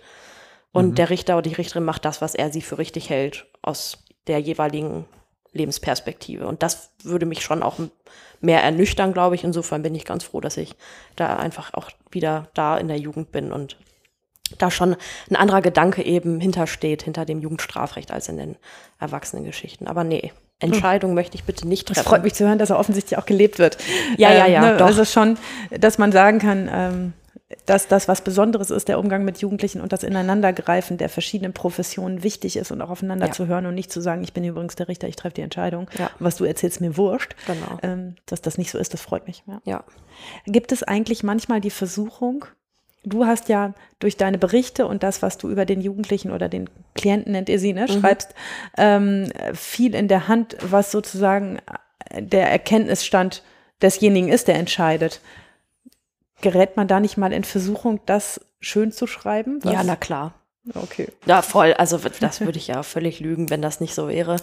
Ähm, das ist auch was, was ich, wo ich das Gefühl habe, das geht allen Kolleginnen und Kollegen so, auch in Anführungsstrichen den alten Hasen. Also es ist immer mal wieder, dass man in Situationen kommt, egal wie routiniert man vielleicht sonst ist oder was. Ähm, wie viel man schon erlebt hat. Ähm, es gibt immer wieder die Momente, wo man in einer kollegialen Beratung sitzt oder auch einfach nur ins Zimmer nebenan geht und sagt, du musst dir jetzt mal diesen Bericht anhören und ich muss dir mal erzählen und vorlesen und so. Kann ich das so machen? Und ist, also, man, inwieweit man das so ein bisschen ausdehnen kann, das geht uns allen so und das mhm. passiert im, ist unser Arbeitsalltags passiert uns immer ständig und dann besprechen wir das eben, um eben nicht in entsprechende Fallen zu tappen, natürlich auch. Ne, ah, das gucken. ist ja interessant. Also, ja. dass ihr euch schon auch selber überprüft und sagt, ja. nicht, nur weil ich den jetzt mag, genau. ne, dem Bericht davor zu enthalten, dass da übrigens ja. mehrere Sachen nicht gut laufen. Genau. Ich meine, du könntest ja in Robins Fall vielleicht verschweigen, dass du ihn ewig nicht erreicht hast. Genau. Ne? Ist, genau, ist natürlich eine Frage, ob ich das, wie ich, ob ich es ganz verschweige oder ob wie ich sozusagen neben, nebensächlich vielleicht anspreche oder wie ich es dann dann auch bewerte. Mhm. Na, aber ja, das ist immer ein schmaler Grad und immer eine neue Herausforderung für uns alle, glaube ich. Also so. Kollegiale Beratung macht ihr? Ja. Auch, auch ähm, professionalisiert? Jein. Also wir haben ähm, kollegiale Beratung ist äh, nicht professionalisiert, sondern das ist wirklich im Setting, dass äh, Kolleginnen und Kollegen zusammensitzen und mit einer bestimmten Methode, da gibt es verschiedene ähm, eben Fälle besprechen. Mhm. Wir haben aber auch Supervision. Das heißt, da kommt jemand extern, also der auf jeden Fall nicht im Bezirk arbeitet oder die, ähm, in eine feste Gruppe und dort ähm, wird man sozusagen extern supervidiert. Das ist dann nochmal was anderes. Äh, aber auch das können wir in Anspruch nehmen. Manchmal beneide ich diese Sozialarbeiter ja. um die vielen schönen Sachen. Ja, und also schön, dass du es ansprichst. Auch. Ja, Halleluja. Auf jeden Fall. ja. Ist so. Ähm, finde es ganz furchtbar, dass das nicht überall einfach ein Standard ist, weil man hat eigene blinde Flecken. Man muss sich bewusst werden darüber, was man, ähm, wieso, weshalb entsprechend ähm, ärgerlich findet oder auch nicht, warum man eben vielleicht von manchen ähm, doch schneller überzeugt wird oder sich vielleicht auch mal ins Boxhorn jagen lässt tatsächlich mhm. und warum nicht. Also da gibt es natürlich auch je nach Delikt und so, aber da muss man dran sein, sonst, mhm. also und schon alleine für die Selbstfürsorge. Ich ja. finde das so, so wichtig. Und ja. nicht nur für Sozialarbeitende, für alle Leute, die mit Menschen arbeiten und gerade in so, ich sag mal, speziellen Positionen wie wir alle in der Justiz. Das ist also ja. die Justiz lernt das gerade erst. Okay. Ähm, langsam. Es wird, wird gerade, also ich habe gerade eine Intervisionsausbildung gemacht und Supervision Wie? haben wir pff, auf dem Papier auch, mhm. ähm, in echt so halb. Ähm, ich habe tatsächlich äh, eine Kollegin, mit der ich mich alle halbe Jahr, wir uns gegenseitig in die Sitzung der anderen reinsetzen, einfach nur mal gucken, was, cool. machst, was machst du da und ist das gut, was du da machst oder was mhm. habe ich da für Anmerkungen zu, mhm. aber das ist natürlich far from ähm, kollegiale ja. Beratung. Ne? Und auch die Frage, wenn man psychisch mal durch irgendwas belastet ist, mhm. wie, wie wird man das eigentlich wieder los? Ne? Genau. Ja. ja. auch zu der Frage, die du hattest, ähm, wenn ich da wirklich jemanden habe, wo ich, wo mein Herz dolle dran hängt, dann muss man natürlich auch gucken, wieso ist denn das so? Mhm. Und ähm, wie gehe ich denn damit um, um eben auch nicht unprofessionell zu ja. werden. Ich weiß nicht, ob ihr den Film Systemsprenger geguckt habt. Na klar. Ja, also Wir haben ihn ne? hier auch empfohlen schon im Podcast. Ah, ja, ja. also Klassiker. Ne? Also ich meine, ich weiß tatsächlich nicht, wie oft das in der Realität passiert, aber sicher ist man vor so sowas natürlich nie. Das ein, das ist so ein Kind, geht, ja ne, klar, ne, der so klein ist und furchtbar, schrecklichster Film ever. Also ja. so gut wie er ist, aber der, der hat mich fast, ja, hat mich auch rausgehauen, ja. Ja. Maria, wir haben jetzt eigentlich hier noch einen Themenschwerpunkt äh, Vertiefung Bewährung stehen. Ja, wir mal, vertiefen ja schon die ganze Zeit. Ich bin das mal durchgegangen. Äh, wir haben schon äh, alle Punkte, die da noch stehen, ziemlich angesprochen. Ich will das aber jetzt auch nicht abwürgen. Ähm, hast du noch weitere Punkte, die du in diesem Kontext besprechen möchtest? Ich wüsste gern von Julia, weil du ja ähm, oft bei Gerichtsprozessen dabei mhm. bist, wie du eigentlich den Ablauf von so einem Gerichtsprozess wahrnimmst. Ich habe eine ganz eigene Meinung dazu, aber ich bin ja auch der Gestalter dieses Prozesses mhm. und ich wüsste gerne, wie nimmst du Prozesse wahr? Wie, wie äh, ist das für dich ein ganz formaler Vorgang oder, oder äh, ist das sehr professionalisiert oder ist das sehr individuell oder verstehen die Jugendlichen, was wir da mit ihnen machen? Kommt das eigentlich mhm. an? Nehmen die so eine Bewährung als Freispruch? Boah, das ist echt, also vor der Frage habe ich mich schon besorgt äh, oder gesorgt. Ähm, wie nehme ich Prozesse wahr? Ich finde das ach, so unterschiedlich, wie die Beteiligten dort eben ah, auch sind. Okay. Also das kann ich echt nicht über einen Kamm scheren. Es kommt sehr, sehr, sehr auf die Fragenstellenden an. Das ist ja in der Regel der die Richterin oder der die Staatsanwältin. Mhm. Ähm, da, da, damit dreht, also da, damit steht und fällt es, mhm. finde ich. Ähm, ob das Ganze irgendwie wertschätzend interessiert ist, ähm, ob das irgendwie gefühlt, also für mich gefühlt fair ist, ähm, was das für eine Dynamik hat. Ähm, das, ich finde, es kommt auch sehr darauf an, sind Zeugen, Zeugen da oder nicht. Ähm. Macht es einen Unterschied, ob der Richter ein Mann oder eine Frau ist? Nö. Come on. Ja, boah. nö. Mm. Ja, das wird ja immer wieder behauptet. Nö, dass, nicht, äh, nicht einen Unterschied machen. Ja, ja glaube ja. nicht. Mm, also für mein Gefühl ich nicht. Ich sehe ne? ja Kollegen nicht. Du siehst die ja, ja alle. Ja, ich, also, ich verhandle nur meine Sachen. Das ist für mich eher eine Haltungssache. Mhm. Und ähm, die gibt es sowohl als auch bei Frauen okay. und Männern, mhm. glaube ich. Mhm. Ähm, genau. Also insofern finde ich, da sind so viele Variablen in so einem Prozess, an dem man sicherlich auch bewusst schrauben könnte, wenn man wollte. An sich ist das natürlich furchtbar formal. Mhm. Äh, das ist so. Ich Für glaub, die das, Jugendlichen ist das ja, schrecklich, ne? Ich weiß, das finde ich ja ganz spannend. Ich kenne natürlich ja auch nur die, also bis so ein Jugendlicher Bewährung hat, das dauert ja. Also die alle davor, die kenne ich ja überhaupt nicht. Das heißt, insofern, also bei mir ist schon eher die, das Gefühl, dass die natürlich irgendwann auch routiniert sind, ne? Machen wir uns nichts vor. Nicht alle. Natürlich mhm. sitzen die da, auch selbst die Routinierten und haben Schiss, aber natürlich wissen die irgendwann, wie da der Hase läuft und wer wann wie was sagt und fragt und wer was darf und wer was nicht darf und so. Oder wann was sagen soll oder auch nicht. Ähm, und insofern ist das schon, glaube ich, nochmal was anderes, als der Eindruck, wenn die da das erste Mal sozusagen vor Gericht sind, das ist vielleicht dann nochmal eindrucksvoller und hält bestimmt den einen oder die andere auch davon ab, noch viel mehr Kram zu bauen, wenn, ähm, wenn das so schon so beeindruckend war und beängstigend. Aber grundsätzlich, äh, also die Erfahrungen, die ich persönlich mache hier äh, in unserem Bezirk mit dem, dem Jugendgericht, sind positiv. Also ähm, schon in der Regel so, dass ich das Gefühl habe, die, auch die Richterinnen der Richter sind vorbereitet, dass, äh, wenn ich dann mal bei Erwachsenen dabei bin, habe ich das oft nicht das Gefühl. Also Thema Kettenbewährung und so, viele haben ja verschiedene Bewährungen. Manchmal habe ich das Gefühl, ähm, im Erwachsenen-Strafrecht, der Richter hat sich noch nie die Bewährungshefte von den laufenden Bewährungen angeguckt und weiß gar nicht, was Sache ist. Ja, ist so. Also Obwohl da, er die Bewährungsaufsicht führt. Nee, nee, nee, im Zweifel nicht, aber ah. dann kann er sich natürlich die entsprechenden Akten anfordern okay. in Vorbereitung auf den Prozess und da mal reinlesen. Ich also mein, ich kannte bei Annika natürlich die drei laufenden Bewährungen und was da, was da passiert war. Aber ja. wer, wer führt denn die Bewährungsaufsicht in solchen Fällen? Eigentlich der verurteilende Richter. Ach so, okay. Und das ist ja oftmals. Bei Erwachsenen ähm, ist das natürlich in der Regel gar nicht die Regel, dass immer wieder. Schon auch, es gibt auch die Allkundenregelung, aber man, das durch viele verschiedene Zufälle. Okay. Erwachsene sind mobiler, ne? Ja. Also die ziehen ja öfter mal um in eine andere Stadt, das machen Jugendliche nicht. Und deshalb gibt es oft unterschiedliche Bewährungshefte aus unterschiedlichen Städten. Ja. Okay. Mhm. Aber das, also ich meine, vielleicht ziehen die sich auch die entsprechenden Akten und tun nur so, als wüssten sie. Das weiß ich natürlich nicht. Keine Ahnung, ne? aber mein Gefühl ist manchmal, dass da die Vorbereitung, also zumindest wie ich mir das vorspiele, äh, äh, ausdenke und vorstelle, irgendwie nicht so, wie ich das richtig fände in meiner Laienmeinung. Das erlebe ich im Jugendgericht anders. Also ähm, zum Glück. Was ich oftmals erlebe, ich weiß aber auch nicht, wie man das wirklich ändern könnte, ist, dass über die Jugendlichen gesprochen wird mhm. und wenig mit ihnen. Das ist natürlich auch eben auch dann eine Sache, was ähm, hat er mit oder sie mit dem Verteidiger auch abgesprochen. Es gehört ja irgendwie auch dazu, wie viel sagt er und wie viel nicht. Aber es ist eben äh, bei den Jugendlichen die, der Bericht der Jugendgerichtshilfe, der Jugendhilfe im Strafverfahren, der da sehr ausführlich über die Biografie berichtet, natürlich auch nur mit äh, Einverständnis des Jugendlichen. Aber das finde ich, das finde ich schon manchmal, wo ich denke, krass, jetzt sitzt der da und sitzt da wie so ein Häufchen Elend und hört sich erstmal sein ganzes, in Anführungsstrichen, beschissenes Leben an. So, ähm, ja, das finde ich, das finde ich manchmal kritisch, aber es gehört ja irgendwie auch dazu. Also das ist ja. Ich habe einen Jugendlichen, der das nicht erträgt, der ja? das nicht hören kann und dem okay. ich inzwischen erlaube, Musik zu hören dabei. Ach krass. Weil es das ist einfach jedes Mal sagen den habe ich natürlich auch schon dreimal und mhm. viermal und das ist auch wirklich eine beschissene Geschichte. Ja. Und äh, der, der, der jedes Mal fragt, muss ich mir das wirklich wieder anhören. Ja, kann ich verstehen. Ja. Ja, ja. also insofern ähm, und was die, ob die Jugendlichen verstehen, was da passiert, das finde ich auch eine spannende Frage. Ich glaube tatsächlich, wenn die das erste Mal eine Jugendstrafe bekommen, die zur Bewährung ausgesetzt wird, fühlt sich das ganz bestimmt schon auch wie ein Freispruch an, weil mhm. selbst wenn sie Auflagen und Weisungen haben, die vielleicht auch nerven und so, ist es ja trotzdem erstmal kein krasser Eingriff in deren Leben.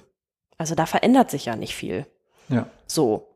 Klar, sie müssen irgendwie was erledigen, was sie vielleicht nicht so gerne erledigen würden. Das ist ja aber in der Regel auch oftmals dann schnell erledigt und dann müssen sie halt noch ab und zu mal zu mir kommen und das war's. So, ob sich das so richtig anfühlt mit wie eine wirkliche Strafe, das glaube ich tatsächlich nicht. Also da mhm. ist aber auch nur eine Vermutung, weil mir gegenüber tun, äh, wissen die natürlich auch, was sie sagen müssen. Sagen, ja, ja, oh, hm, habe ich verstanden, ja, ich darf, nein, ich werde nicht wieder straffällig, weil und so. Mhm. Ne, aber ich glaube schon, dass eben viele da denken, ach ja, bin ich wohl mit einem blauen, sind sie ja auch mit einem blauen Auge davon gekommen, ne? aber vielleicht spüren sie das blaue Auge auch gar nicht so richtig. Ja, ja. Also das ist, besorgt einen immer, denn die Gefahr ist ja so groß, die in so einer Bewährung liegt, ne? Und ja. in dem, was dann passieren kann. Mm, und die, äh, die Besorgnis, dass Jugendliche immer nur verstehen, wenn sie, wenn sie direkt eine, ein, ein, etwas auf sie einprasselt, was eine direkte Veränderung für sie bedeutet, mhm. ähm, da, da, irgendwie heile rauszukommen. Und ich meine, kann ich mir mundfusselig quatschen, ja. dass ähm, Manchmal ist ja auch die Aufmerksamkeitsspanne nicht so groß. Manchmal dauert so ein Prozess ja vier, fünf Stunden lang, dass die da am Ende nicht mehr zuhören, wenn ich dann meine Bewährungsauflagen, ja. ja. Hast du jemals das Gefühl gehabt, bei so einem Jugendlichen, der vor dir saß, den du vielleicht auch schon eine Zeit begleitet hast, du solltest besser im Knast sitzen? Also, dass du so denkst, ha, mhm. du bist echt krass. Ich glaube, das ist, mhm. also, das Ke ist, ja. Ja? Ja. Das sind immer Momente, die man natürlich nicht so gerne erlebt, aber ich kann mich da nicht frontfrei machen, natürlich. Nicht so oft, weil in der Regel denke ich, du gehörst so überhaupt nicht in den Knast. Das würde dich so gar nicht besser in Anführungsstrichen machen äh, oder irgendwie dir irgendwie helfen, sondern im Zweifel kommst du als noch ähm, schwererer Junge raus, als du vielleicht reingegangen bist. Aber natürlich in manchen Fällen schon. Also wenn man sich das, was ich gerne mache, systemisch anguckt, und man sich äh, überlegt, also Kreisläufe und Systeme erhalten sich selbst. Das ist so die Natur der Sache. Das mhm. heißt, ähm, die brauchen, also wenn man sich das so vorstellt wie so ein Uhrwerk und nee, so Zahnräder, die so ineinander greifen, das funktioniert, das ist reibungslos, da muss man mal einen Tropfen Öl rein tun und dann ist es alles wunderbar und da ändert sich bitte auch nichts dran, weil sonst müsste es ja quietschen oder wird es unbequem. Und letztendlich bis so ein Jugendlicher in, aus seinen Systemen und sein Inner, seinen Mustern und sein, das, was er gelernt hat, rauskommt, da braucht schon eine Grätsche. Oder Zeit oder ein bisschen beides. Ähm, aber insofern bei mein, äh, einigen habe ich natürlich das Gefühl, dass genau das vielleicht die Haft ist, dass der einfach mal auch vielleicht weg von der Straße muss oder weg eben aus seinen Bezügen muss und einfach mal in Anführungsstrichen Zeit hat, zu sich zu kommen, mal zu überlegen, was will ich eigentlich und ist es das, was ich will und ähm, spannenderweise erlebe ich auch ähm, bei denen, die eben auf äh, zwei Drittel dann rauskommen im, aus der äh, Jugendanstalt, oftmals, dass das man, also manchmal tatsächlich den gewünschten Effekt auch hat. Dass die da sitzen und denken, okay, ich habe echt was gelernt. Und dann, dass die Delikte eben hinterher viel, viel, wenn es auch überhaupt welche gibt, aber einen ganz anderen ähm, Rahmen haben, also eben Leistungserschleichungen vielleicht mal BTM, also wieder Betäubungsmittel, weil sie wieder angefangen haben zu kiffen oder so. Aber wie gesagt, wenn der wegen Körperverletzung, Raub oder ich weiß nicht, was drin ist, dann ist das für mich auch noch irgendwie schon auch eine Veränderung. So. Mhm. Ja, aber also selten so, dass ich denke, Haft würde helfen. Aber ja, manchmal ist das so. Aber die kriegen es dann ja auch. Ja, ja. Also die, die sich das so ja. wünschen, äh, also ja. bei denen man das Gefühl so hat, ähm, das dauert dann ja nicht lange, bis es ja. dann auch so endet. Also dass einer es schafft, sich weiter durchzumogeln und alle haben eigentlich ein schlechtes Bauchgefühl dabei, das kommt nicht so häufig nee. vor. Ne? Betrüger könnten das, ja. aber die sind ja auch die, die eigentlich nicht reingehören. Nee, irgendwie nicht. Also wenn man so denkt, ja, so, wo es mir schwerfällt, so. Ja. Tja. Ja. Ja, mein Fragenzettel ist leer. Alle Fragen aus meiner Sicht sind beantwortet. Oh, es gibt noch so viel mehr, aber, aber irgendwann müssen wir einen Deckel drauf machen. Ausblick für nächste Woche? Für nächste Woche? Äh, nein, äh, für, für die nächste Sendung. Ganz kurz. Ja, erzähl mal. Was von mir? Ja, ihr Lieben, also. Ich glaube, wir hatten ziemlich cooles erstes halbes Jahr. Das hat mir super viel Spaß gemacht und Matthias auch und mit unseren Gästen auch. Also gerade heute. Ähm, vielen Dank, Julia, dass du da warst und dass du äh, das hier heute so bereichert hast mit dem, was du aus deiner Sicht über die Jugendlichen sagen kannst. Und ich finde schön, wie einig wir sind, uns in einigen Dingen sind, was eigentlich das Coole an Jugendlichen ist. Und ähm, das war arbeitsintensiv und anstrengend das letzte halbe Jahr in diesem Podcast, aber wir gönnen uns jetzt eine Sommerpause und ähm, setzen einmal unseren zwei Wochen Rhythmus aus wir werden ein bisschen reisen, auch vielleicht äh, in fremde Länder und dann bringen wir Geschichten und Inspirationen mit, wie man mit Jugendlichen umgehen kann, die Scheiße gebaut haben. Vielleicht werden wir auch nur auf den Horizont starren mal sehen. Vielleicht schaffen wir es auch, uns mit Menschen darüber zu unterhalten, wie macht ihr das denn bei euch in eurem Land mit Jugendlichen? Ähm, und wenn das nicht so ist, dann werden wir uns einfach wohlerholt wiedersehen. Vielen Dank, Julia. Das war wirklich sehr interessant. Ich will dir auf keinen Fall das letzte Wort nehmen. Also wenn du noch etwas zu sagen hast. Das ist ja wie vor Gericht. Und du kriegst nie das letzte Wort nee, vor Gericht. Das ist in super. diesem Fall aber reine Höflichkeit. Also ich, ich mache sonst auch die Standardfloskel. Aber wenn du noch etwas sagen möchtest, dann darfst du das jetzt tun. Ja, mir bleibt eigentlich auch nur äh, Danke zu sagen, dass ihr mich eingeladen habt. Ähm ich fand das ganz wunderbar, eine schöne Erfahrung für mich und äh, ja, eine runde Sache. Ich hoffe, dass ihr noch äh, weitere spannende Gästinnen und Gäste haben werdet, weil ich glaube, das ist echt ähm, neben den ganzen anderen Netzwerken, in denen man sich in der Jugend so tummelt, ist es auch cool, in so einem ganz anderen äh, Setting mal was miteinander zu machen und vielleicht haben auch die Hörenden was davon und nehmen irgendwas mit. Das hoffe ich, weil es ist ja irgendwie auch in unserer Verantwortung, also in den die in der Justiz irgendwie was tun mit Jugendlichen, aus diesem System, sei es äh, an manchen Ecken und Enden, doch auch vielleicht kritisch zu sehen, das Beste draus zu machen und eben zu schauen, äh, wie kriegen wir einen guten Weg hin. Und das ist einfach, finde ich, unsere Verantwortung als Menschen in den jeweiligen Professionen. Ganz Perfekt. wunderbar. Ich sage nichts mehr weiter. Ihr okay. Lieben, tschüss, habt einen schönen Sommer. Tschüss. Tschüssi. If they can't understand it, how can they reach me? I guess they can't, I guess they won't, I guess they front. That's why I know my life is out of luck, fool.